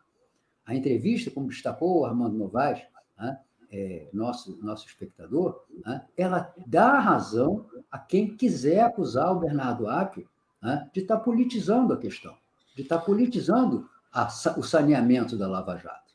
Aliás, ele ser retirado da 13ª Vara minutos depois de ter dado a entrevista na Globo News, claro. só pode ter uma coisa a ver com a outra. Claro. A Sueli Oliveira está dizendo aqui, porta linda, tá elogiando a sua porta ali no fundo. Sueli, essa porta aqui, foi quando eu fiz a reforma, eu vim morar nesse apartamento, fiz a reforma, essa porta eu comprei usada num desses sites tipo OLX, lá no Guandu, fica longe pra caramba.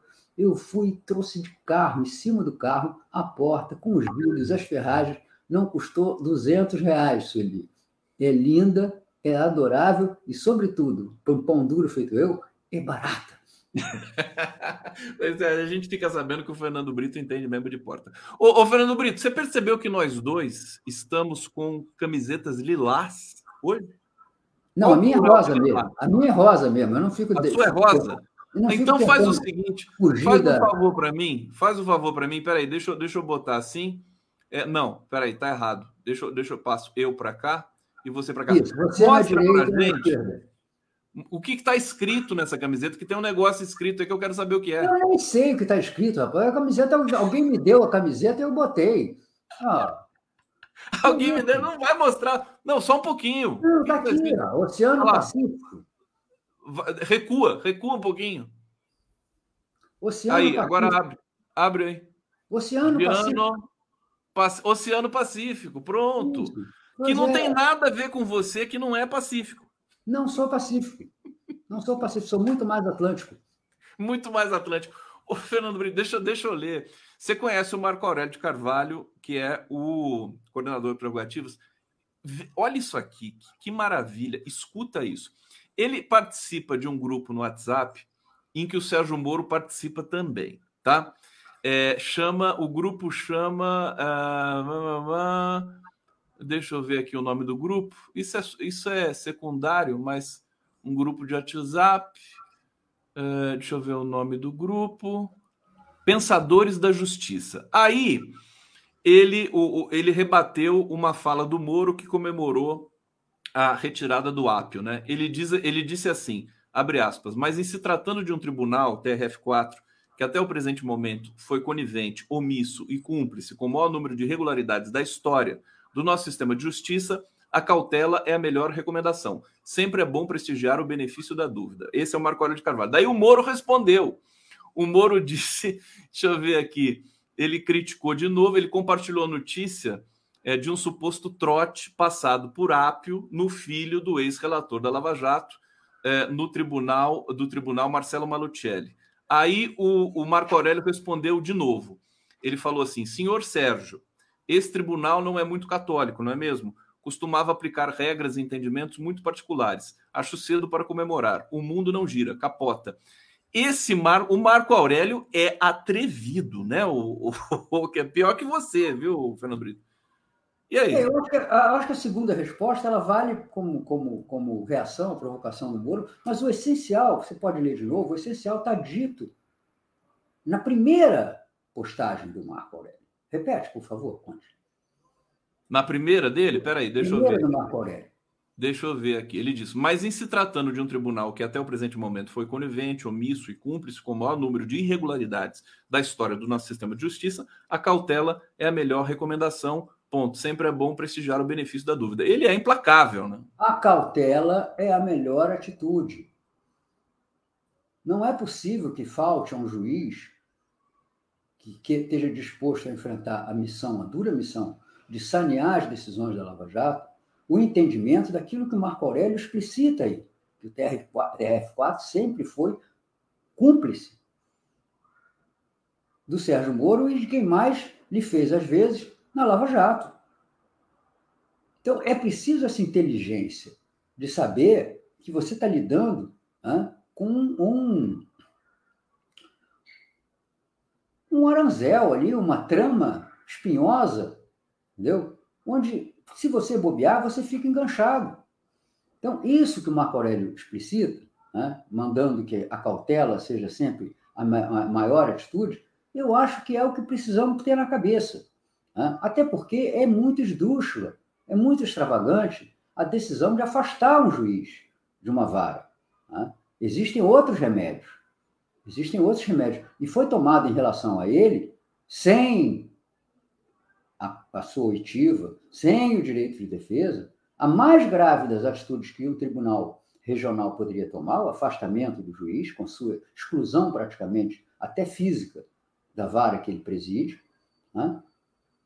foi feito tudo isso sem sequer abrir a oportunidade para o juiz se manifestar e dizer: não, não fui eu, não tenho nada com isso, não reconheço a minha voz, jamais faria isso, isso é uma coisa impensável.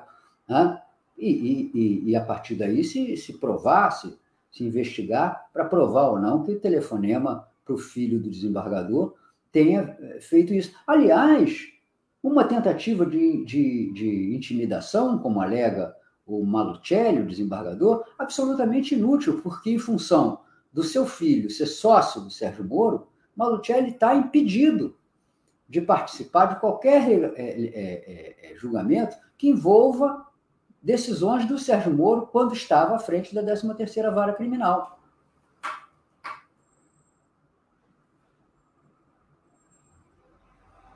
Está sem...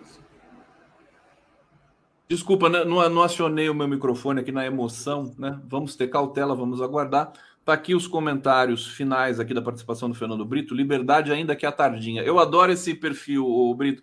Liberdade ainda que a tardinha. Não é, não é uma fofura, é isso? É. Né?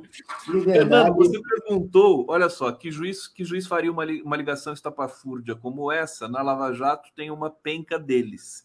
Essa gente óbvia e burra só leu, se é que sabe ler, a arte da guerra. Acusa o inimigo de tudo que são capazes de fazer Peraí, Brito, deixa eu é, saudar e agradecer Sérgio Costa aqui na colaboração conosco. Márcia Adib, Fernando Brito, eu confio e adoro. Está aqui também colaborando conosco. E é isso. Brito, de, uh, o que, que o Nelson Rodrigues falaria de mim? Você acha que o Nelson Rodrigues ia falar de você, Conde? eu tenho que terminar de algum jeito aqui. Ele, ele não falaria nada, a não ser. Ele, ele, só adaptaria, ele só adaptaria o, o, título do seu, da, sua, da, sua, da sua própria obra. Entendeu? Bonitinho, mas ordinário. Fernando Brito. Mas cadê a imitação do Nelson Rodrigues? Cadê não? O, não. Nelson Rodrigues jamais diria bonitinho, mas ordinário. Ele poderia escrever. Né? Mas ele não, não, não, faria isso. Ele, ele não, não, não, não era, pessoalmente, né? o que as pessoas podem achar. Ele era um homem conservador. Muito Sim, família, claro, não, mas entendeu? a gente sabe. É, é um homem de direita. Alguém até observou aqui, um homem de direita sem perder a dignidade. Tanto que ele foi né? é, tirar o filho dele, o Nelson Rodrigues, filho, né? dos purões da ditadura, quando este foi preso né? no regime militar. Brito, eu, eu, vou, eu vou perguntar no ar para ele, porque se eu mandar pelo zap, ele não me responde. Terça-feira que vem, você está aqui de novo? Terça-feira que vem, né, em princípio, estou aqui em de novo, a não, ser, a não ser que eu seja afastado como juiz da 13ª Vara, eu pretendo estar aqui. Em princípio e por princípio. Obrigado, Fernando Brito! Super um abraço, Conde, mais uma vez, obrigado a todos que, que, que escutam os meus comentários.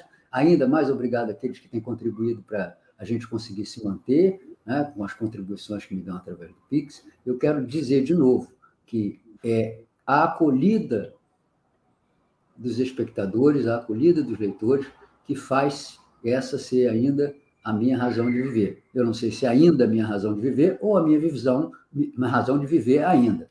Um grande abraço, obrigado, Conte. Valeu.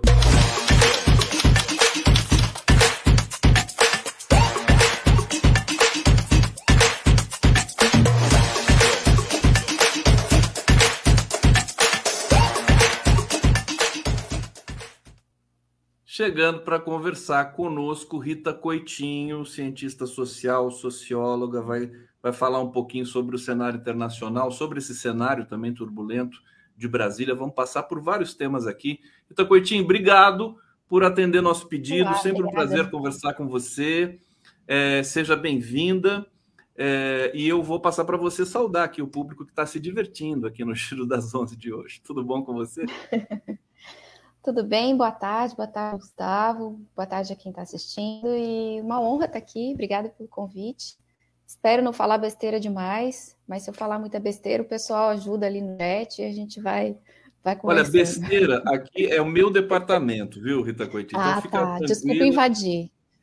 eu, a besteira fica por minha conta.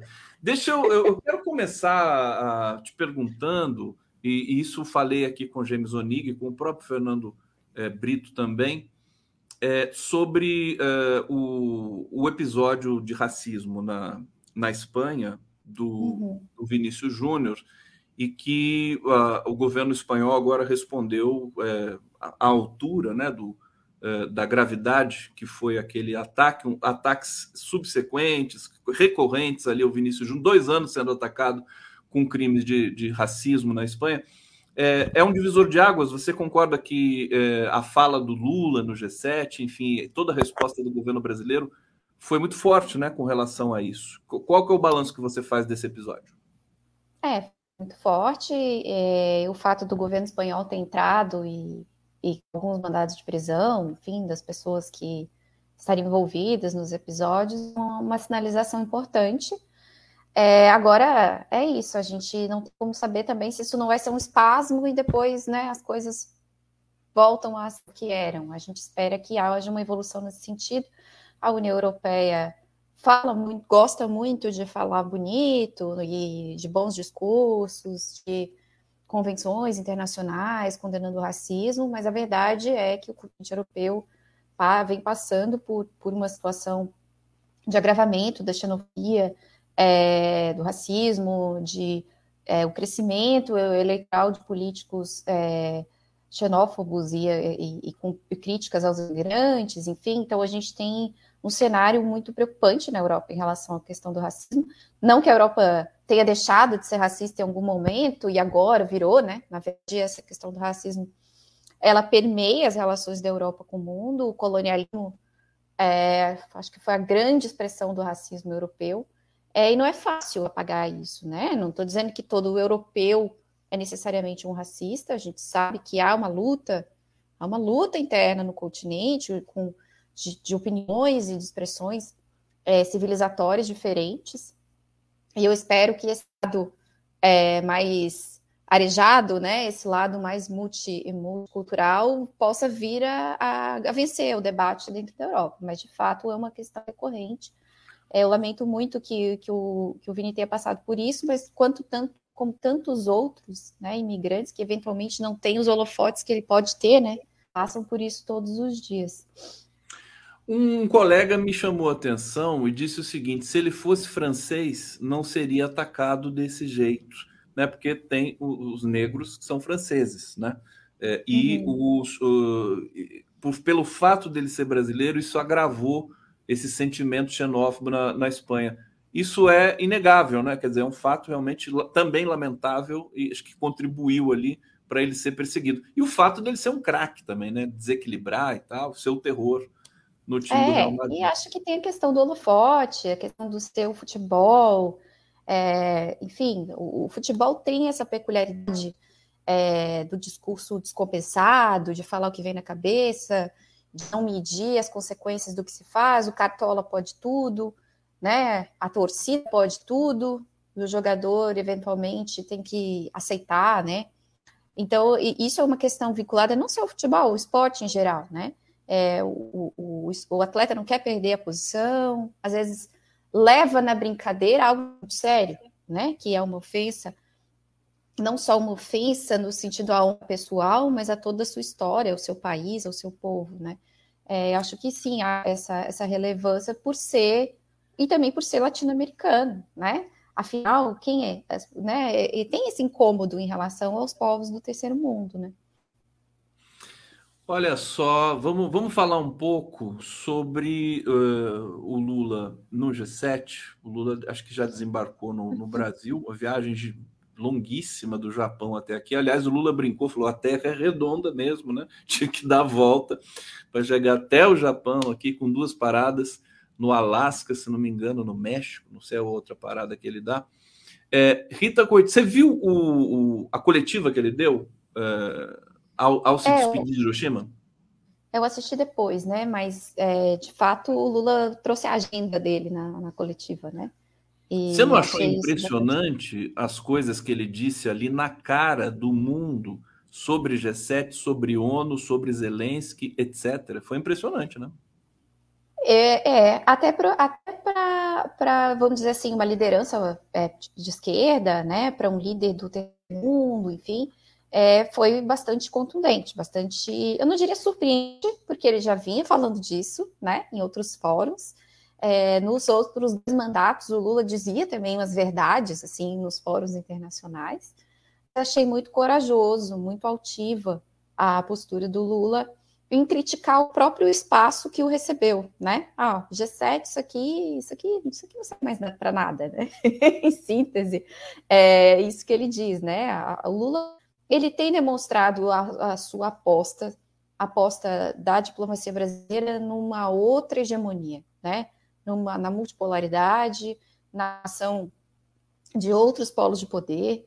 E o Lula é partícipe ativo disso, ele não é um espectador dessa construção de um mundo multipolar. Ele é um, um ativo ator, né, um agente é, da construção desse mundo multipolar e ele tem ido para todos os fóruns, onde ele vai, ele diz o que ele pensa em relação a isso. É, achei simbólica a foto, ele sai na foto é, entre um, um, um, líder asiático, né, o presidente do Vietnã, é, e um líder africano, né, de, uma, de um pequeno país africano que provavelmente vai desaparecer com o aquecimento global. Então ele, ele fica na foto exatamente entre essas duas figuras, tipo, olha, isso aqui é que me importa, né? É o sul global, é a ideia do sul global que eu acho que ele promove nesse discurso e nas suas atitudes é, em, em, quando faz essas viagens né, para esses fóruns internacionais. Defende a reforma do Conselho de Segurança da ONU, que é uma agenda antiga da diplomacia brasileira desde o Lula 1, que a gente defende reforma do Conselho de Segurança da ONU, reafirma que o Conselho de Segurança da ONU é uma coisa totalmente anacrônica, né, que reflete ali um pós-1945, não tem mais nada a ver com 2023, acusa né, que é a galera do Conselho de Segurança, que é quem pode vetar, que faz guerra, sem autorização do Conselho de Segurança, né, então é isso, eu acho que a imprensa fez um carnaval, que o Lula errou, Lula isso, Lula aquilo. A imprensa não defende o global, né? A, a, imprensa quer um capacho da ordem de sempre. E vão falar o cara o tempo todo por, por isso, porque ele diz aquilo que precisa ser dito, né? Aquilo lá não serve mais para nada mesmo. É só um... Impressionante isso. Impressionante esse viralatismo também do nosso da nossa imprensa. Aliás, é, a fala do Lula, a meu ver, foi tão contundente que eu até esperei assim que for, que ela seria repercutida pelos principais jornais do mundo todo, né? Porque ele fez um, uma fala sobre a ONU muito forte, né? Que a ONU não está funcionando faz tempo. Ele teve uma bilateral com Antônio Guterres e, e, e disse naquela coletiva que o Guterres se lamentou para ele também dessa impotência da ONU. Quer dizer, e não repercutiu porque o sistema realmente está contaminado. O sistema da informação né, é, corporativa, oficial, internacional também está contaminado. Rita Coitinho, deixa eu trazer aqui comentários do nosso público. O Sérgio Costa está até reclamando aqui. Lê a minha postagem, Conde Tilápia. Me chamou de Tilápia aqui, porque é uma brincadeira que eu faço com o nosso público aqui. Eu, eu gosto da palavra tilápia. Eu acho a palavra mais bonita da, da língua da portuguesa. Língua tilápia. É? Indígena. Tilápia. É, Sérgio Costa. Oi, Conde. Sugiro convidar Marco Antônio Mitideiro, é isso? Júnior e Yamila Goldfarb, autores da pesquisa O Agro Não é Tech, Pop e muito menos tudo. Excelente leitura. Obrigado. Excelente sugestão. Vou anotar aqui. Fernando Bai dizendo: desculpa, tem que pegar esse Vini Júnior, colocá-lo na frente de Guernica e explicar tudo direitinho e perguntar para ele o que significa o time que ele joga. Está aqui então a sua metáfora, a sua alusão ao Guernica do, do Picasso, né? Agora, é, que é um quadro sobre a Revolução Espanhola, sobre o ódio, a violência é, na Espanha, né? Na Espanha é, brutal é, de Franco. Agora, o Vini Júnior é muito inteligente, muito consciente. As postagens que ele fez no Twitter é, me chamou atenção e por isso que eu acho que a gente vai ter um, uma mudança de, de águas, aí, um divisor de águas na questão do combate ao racismo no futebol no âmbito internacional. Você chegou a ver algumas manifestações do, do Vini Júnior, Rita? É, eu vi só algumas. Eu acompanho pouco futebol, eu tenho essa, esse defeito. acompanho pouco. Porque esse tema extrapolou, né, o futebol. É, extrapolou e por isso que eu acabei sabendo. Né? Senão claro. não, não, não saberia. Rita Coitinho, olha, para quem não conhece, deixa eu apresentar, já coloquei aqui na legenda abaixo, Rita Coitinho, doutora eh, em Geografia Humana, mestra em Sociologia e graduada em Ciências Sociais, servidora de carreira do Instituto Brasileiro de Museus, o IBRAM, e é diretora do Museu Vitor Meirelles, em Florianópolis, é, publicou, tem uma obra publicada aqui importante entre duas Américas, é, Estados Unidos ou América Latina, interrogação, é, além de capítulos e artigos sobre a cultura e relações internacionais.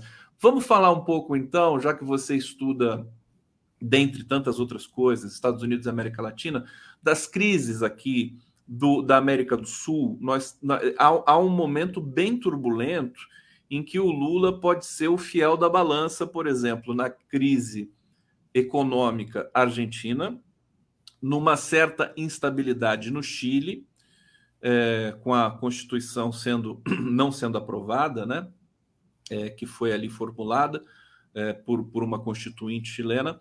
Nós temos é, ebulição no Peru, no Equador é, e alguma coisa na Colômbia também. Eu queria que você fizesse, fica à vontade para fazer um balanço, começar pelo país que você quiser, para a gente tentar uhum. fazer uma análise macro assim mais adiante.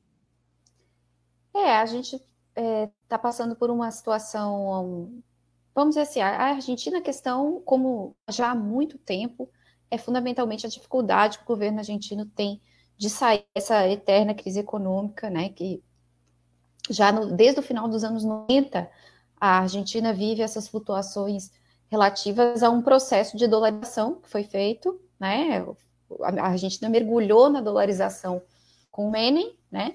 É, e desde então, não estou dizendo que antes não havia problemas, né? Mas eram problemas de outra natureza.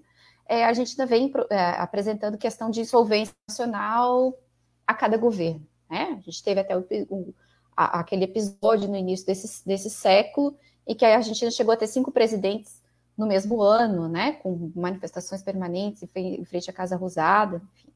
Depois disso, a gente tem aí é, três governos é, dos Kirchner, né, que tentaram aplicar um outro tipo de, de, de concepção é, de, de, política econômica argentina, governos com uma pegada um pouco mais vinculada ao que a gente chamaria de um novo desenvolvimentismo latino-americano, mas também não conseguiram resolver completamente esse problema. A gente é uma, uma economia que é, depende muito do dólar, até por conta de ser agritadora, né?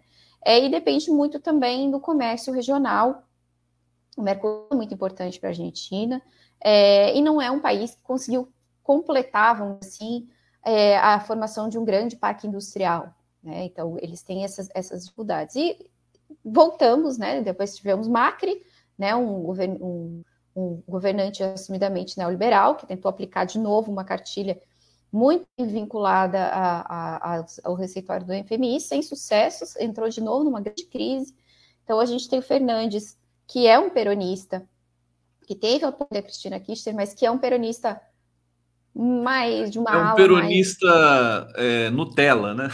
É, ele, ele, ele, ele representa uma ala menos, é, vamos dizer assim, menos ideológica, né, dentro do peronismo e que vem sendo confrontado já há algum tempo por pessoas do seu próprio partido, né? É, então tem tido muitas dificuldades de governar. Porém, teve agora as eleições provinciais, né? Em algumas províncias, o peronismo ganhou de lavada em todas essas províncias. Acho que foram seis províncias, né? Na verdade, quatro e duas está na justiça. A, a, a oposição conseguiu na justiça suspender as eleições, né? É, mas o peronismo venceu nesses locais. Então, assim, o peronismo é uma força muito importante na Argentina, mas é uma força muito conflitiva também internamente, né?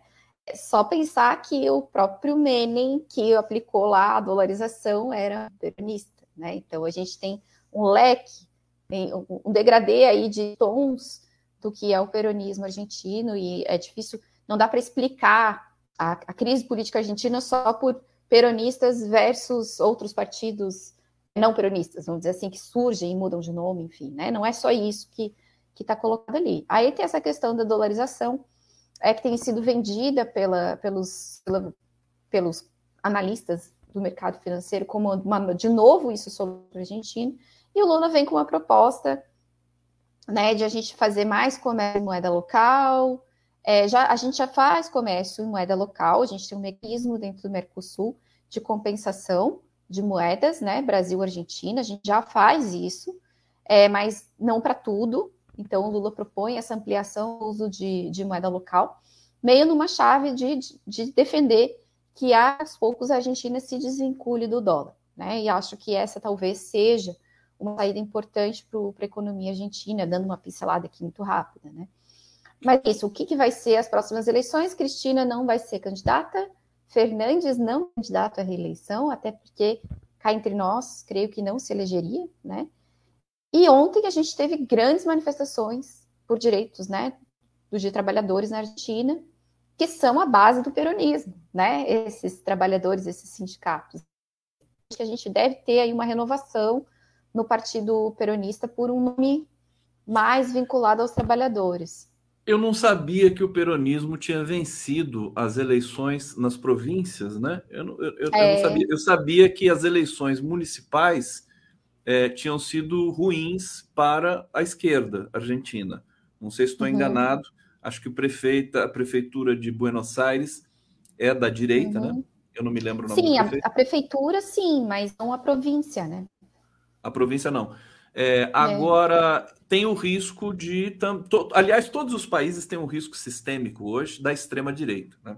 Aliás, é, é, um tema que está associado a, a, aos ataques que o Vini Júnior sofreu também. Né? Tem a ver com Sim. internet, discurso de ódio e tudo mais. A extrema-direita é, tendo aí um, um, esse papel né, de assustador de, de sempre né, tá, uh, uh, de sempre colocar esse risco de vencer né, para a sociedade.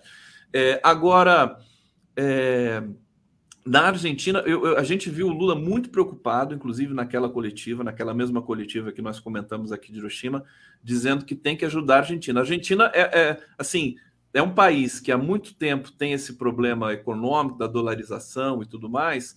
Agora, se desandar a coisa na Argentina, é muito, é um risco muito grande para o Brasil, né? Rita, a preocupação do Lula é muito grande com relação à Argentina. É, nesse, nessa, só para a gente complementar essa questão da Argentina, nessa dependência mútua dos países, Brasil e Argentina, as maiores economias da América do Sul, né? É, o que, que, você acha politicamente, né? Qual é o papel do Brasil nesse, nesse momento? O, a gente sabe que o Haddad pediu para os Estados Unidos olharem para a Argentina porque senão a China vai chegar lá e vai né, é, prestar esse, esse, esse, auxílio que a Argentina está precisando. O que, que, você acha? É, a China já tem acordos comerciais importantes, né? Começando a ser propostos, colocados na mesa é, para a Argentina, e eles fora, só que os acordos comerciais é um pouco mais complexo por conta da estrutura do Mercosul. Né? A gente, o Mercosul é, é, em alguns temas, os países do Mercosul não fazem acordos laterais sem passar pelo Mercosul, né? Agora, a Argentina já tem um acordo importante com a China em relação à pesquisa espacial, né? É, assim como o Brasil também tem um acordo é, sobre pesquisa espacial lançamento de satélites com a China já desde o governo Fernando Henrique, né? Mas a, esse, esse acordo da China com a Argentina em relação à pesquisa espacial é mais, é mais recente. É, então, há um temor dos Estados Unidos de que a China assuma esse papel prioritário, ao mesmo tempo é, que, para o Brasil, é, o aquecimento da economia vizinha é ruim, primeiro, para o próprio Mercosul, para a estrutura do Mercosul, que já está muito combalida com o governo Bolsonaro e Macri, né? Mas a Argentina é um parceiro comercial importante do Brasil, especialmente na parte do setor automobilístico. A maior parte das nossas exportações do setor de peças e autopeças é para a Argentina. Né? É, inclusive, a, a, gente importa coisas da Argentina dentro de um acordo é, para ter equilíbrio de, de, balança comercial, mas na verdade a gente teria autossuficiência, não precisaria importar essas peças. Então, esses acordos eles existem justamente para promover o equilíbrio intrabloco. Então, uma quebra da economia argentina é, e do poder de compra da classe média, por exemplo, que é quem compra carros, né? Ou até da parte dos próprios produtores rurais que compram peças e autopeças para tratores, enfim, essas coisas, para nós, para nossa indústria, também já muito combalida, é, um, um, uma, uma, um retraimento da economia argentina seria, seria bastante problemático. É, o setor de grãos também, né, que nós compramos muitos grãos da Argentina, mas também mandamos outros tipos de grãos para a Argentina. Então, essa, essa é uma questão importante. Mas tem também toda a questão da estabilidade regional. É, mesmo que, nós, que o comércio com a Argentina não fosse importante, a estabilidade argentina para nós é importante porque ela promove também a estabilidade na região, que vem tendo a grande, o cerne da, da política externa brasileira para a América, América Latina, desde sempre, desde a malfadada Guerra do Paraguai, né, que não, não houve aposta em estabilidade, depois daquilo, o Brasil passou a apostar na estabilidade regional. Então, isso é importante para o Brasil, que haja estabilidade. Agora, inegável, Rita, que a gente vê na América Latina, né? não só na América do Sul, porque a gente tem instabilidades também na Nicarágua e em alguns países da América Central, quer dizer, uma fragilidade ainda grande no que diz respeito à democracia e ao respeito ao Estado Democrático de Direito, às constituições respectivas aí dos países. Eu digo isso porque nós temos problemas é, é, referentes a isso no Peru, é, na, no Equador, nesse momento, é, e na Bolívia. Eu queria ir para a Bolívia agora, rapidamente, com você, porque nós temos ali uma briga entre os dois, é, dois aliados, dois ex-aliados, que é o, o Evo Morales e o Arce, que era que é o atual presidente, Luiz Arce, né? Atual presidente. Eu me lembro, aí vou contextualizar uma questão aqui para você, que é o seguinte: o, o Lula estava na prisão ainda, deu uma entrevista na prisão, e ele disse é, ali que discordava do Evo Morales tentar um quarto mandato.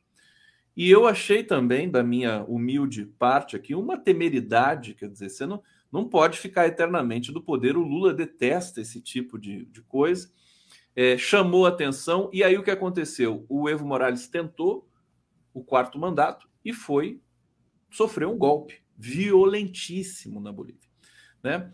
É, eu acho que por essa imprudência, vamos te ouvir na sequência, é, mas aí rapidamente a Bolívia conseguiu é, é, enfrentar esse golpe e, e, e, refazer ali o tecido ainda frágil democrático daquele país.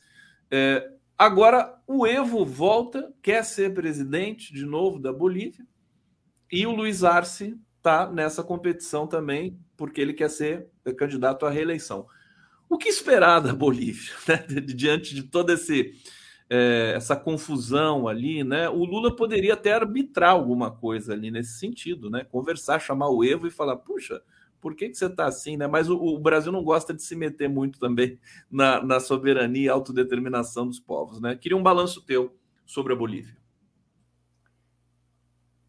É, é o, o que está acontecendo ali é basicamente um, uma disputa interna ao mar, né? E o mar, o Evo, é, ele é a figura central do, da irrupção do MAS na política boliviana, né? Eu não sei quantos anos tu tens, assim, mas a gente deve regular mais ou menos. Tu já era gente grande no Fórum Social Mundial? Era, né? Opa, olha só, tá me chamando de pirralho aqui. Obrigado. Eu não sei mais ou menos, mas a gente deve regular aí, né? É, mas no Fórum Social Mundial é, ali no Fórum Social Mundial, é, tu deve, se tu tiver, tivesse a oportunidade de estar lá, a gente via ali o começo, né, do que era o MAS. O MAS, a gente tinha aquelas grandes marchas dos cocaleiros, e eles resolvem organizar politicamente, e aí tem um, um ajuntamento de vários grupinhos políticos e que há no MAS, que é um grande movimento, e movimento ao socialismo, né, que é uma coisa, você já tem P de partido, você já tem um M de movimento, né? então ele e o Evo ele foi essa figura é, que, que possibilitou essa costura. Então você tem ali dentro um cara como Álvaro Lineira, que é um, um militante comunista, um marxista-leninista, um sujeito que formula sobre NEP, né, do Lenin, sobre nova política é, é, é, um sujeito que tem esse tipo de formulação, né? Um acadêmico, mas que também já andou na guerrilha. E o Evo como o grande expoente do movimento indígena, né? O cara que do, do, do cerne do povo. Então, essa coisa dele ter sido candidato à reeleição tantas vezes, ela, ela, eu explico, explicaria ela muito mais por essa aceitação é, do Evo como essa figura é, de, de, de, aglutinação mas sem ele, o MAS não é exatamente a mesma coisa, e a gente está vendo isso em relação ao Luiz Arce, que tenta fazer um voo um pouco autônomo, ele não é um títere do, do, do Evo, né? É, é, então ele busca trilhar um caminho um pouco diferente, não faz exatamente o que o Evo faria, e aí acaba tendo algumas rupturas programáticas com os povos que dão sustentação, as, as etnias, enfim, que dão sustentação ao modelo capitaneado pelo MAS, e o Evo, claro, aproveita né, para voltar a ficar em evidência é, nesse, nesse momento. Então, é, acho que é cedo para a gente dizer aonde isso vai, né? É, seria saudável para a política boliviana que eles talvez encontrassem um terceiro nome, né? Mas daí eu não conheço os meandros assim tão perfeitamente de dentro do que é esse movimento ao socialismo para dizer se esse, esse terceiro não existe, né? Para fazer essa, essa para que os dois pudessem apoiar um terceiro. Mas acho que há, de fato, um esgarçamento da liderança do Evo e isso precisa ser pesado ao longo do, do processo, senão eles vão perder a eleição, né? A direita muito articulada e muito raivosa na Bolívia. Tem dinheiro, né? Esse é o detalhe. Muito dinheiro. E se eu conheço, né, política externa brasileira sob é, o Lula e, a, e, o Celso Amorim ali, eu acho que eles vão não vão é, é, cometer nenhum fato de ingerência, mas vão, vão chamar para conversar, né? Porque a estabilidade da Bolívia também é muito importante para todo o continente. Olha, a gente está aqui chegando no final do nosso programa. É, qual, qual o país assim que você acha que merece uma resenha aqui rápida tua para a gente encerrar. É, eu não sei o nível de gravidade, né? Equador, Peru, uh, Colômbia, acho que não está no nível de gravidade assim de, de é, fragilidade institucional, mas eu vou deixar a sua mercê, querida Rita Coitinho. Acho que a gente pode, a gente pode fazer uma pincelada rápida, assim, é, todos os, é, esses, todos esses países eles a Colômbia a gente já conversou bastante sobre ela, né? Outra, uma outra questão. Tanto o Peru quanto a, a, o Equador, a gente tem esse processo de, de dissolução da autoridade, né? No caso do Peru, o Castilho, que tentou fechar o Congresso, só que ele, ele não tinha dispositivo constitucional para fechar o Congresso. Eu fui atrás, a gente fez essa conversa já, Conde. Ele poderia dissolver o Congresso, segundo a Constituição peruana, somente se o Congresso tivesse votado contra em duas tentativas consecutivas de uma formação de ministério. O presidente apresenta o ministério, o Congresso recusa. O presidente apresenta o ministério, o Congresso recusa. Aí o pode dissolver o parlamento. Esse é um dispositivo que o Fujimori colocou na Constituição peruana em 95. E esse é o único é, dispositivo constitucional de dissolução do parlamento. Então, quando o Castilho dissolve o parlamento, sem esse, esse ele é acusado de golpista e é preso, né? E aí a gente tem a ascensão aí é, da, da vice-presidente e, e, essa, essa verdadeira comoção que está passando o Peru, com manifestações quase que diárias, muitos mortos, muita repressão, né, por parte da polícia e dos militares, e uma grande pressão para que haja novas eleições, só que dentro do parlamento, essa questão das novas eleições até agora não passou, né? Foram feitas várias votações, para adiantar, com calendários possíveis para adiantar as eleições, e isso ainda não aconteceu. O Peru, que é um país onde os militares também têm grande proeminência política, né? não é só o, o Brasil, não é só o Brasil.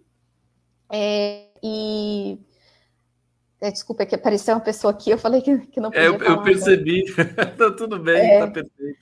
É, enfim, então a gente tem esse impasse no Peru. E no Equador, a gente teve essa, essa, essa surpresa de um presidente que ia a voto para impeachment e dissolveu o parlamento com as eleições. Então, a gente também tem essa situação é, bastante instável que pode desandar, vamos dizer assim, né? São dois países que vêm num crescente de mais de trabalhadores, de indígenas, já desde o início dos anos 2000, né? Então, a gente pode ter aí situações bem difíceis. Agora, o Brasil não deve intervir, porque não é da ação da diplomacia brasileira, nem sobre nenhum governo petista, interferir nos negócios internos do Peru ou do Equador. Perfeitamente. Parece que o Brasil funciona como um pêndulo na América do Sul, né? Porque quando o Brasil estava tomado de golpe, é, Temer, Bolsonaro, é, a, América do Sul parecia que estava estabilizada e a gente ficava com inveja, né? Olhava, tirando, tirando Bolívia, né? Que teve um problema grave, mas a gente viu o povo na rua no Chile, na Colômbia, falava, nossa, que inveja, né? Que consolidação popular na América do Sul e a gente aqui nesse sofrimento. E aí, quando o Brasil retoma a sua consolidação institucional, os outros países começam a se desgarrar desse processo. Rita Coitinho, deixa eu, eu vou falar no final, eu não quis falar antes para não te deixar preocupada, mas pena que a sua conexão hoje não estava muito boa. E aí ah, é? ficou, ficou um pouco ficou um pouco granulada a sua imagem aqui, mas deu para te ouvir perfeitamente. Mas é, da próxima vez a gente a gente faz um teste porque precisamos vê-la e ouvi-la, né, por inteiro aqui para a gente poder. Ah, peço desculpas, não percebi. Não é, então, não, apareceu para você. Eu estou monitorando aqui em outras telas, mas aí ficou um pouquinho granulado, mas sem maiores problemas. Deixa eu te agradecer, obrigado pela presença, pelo, pelo carinho, generosidade de estar aqui conosco, explicar um pouco desses meandros latino-americanos. Agradecer a todos que nos acompanharam aqui no Giro. Continue na nossa programação, muita informação ao longo do dia. E até amanhã. Amanhã estaremos de volta aqui com mais um programa para vocês. Obrigado, Rita. Obrigada, obrigada pelo convite. Foi um prazer.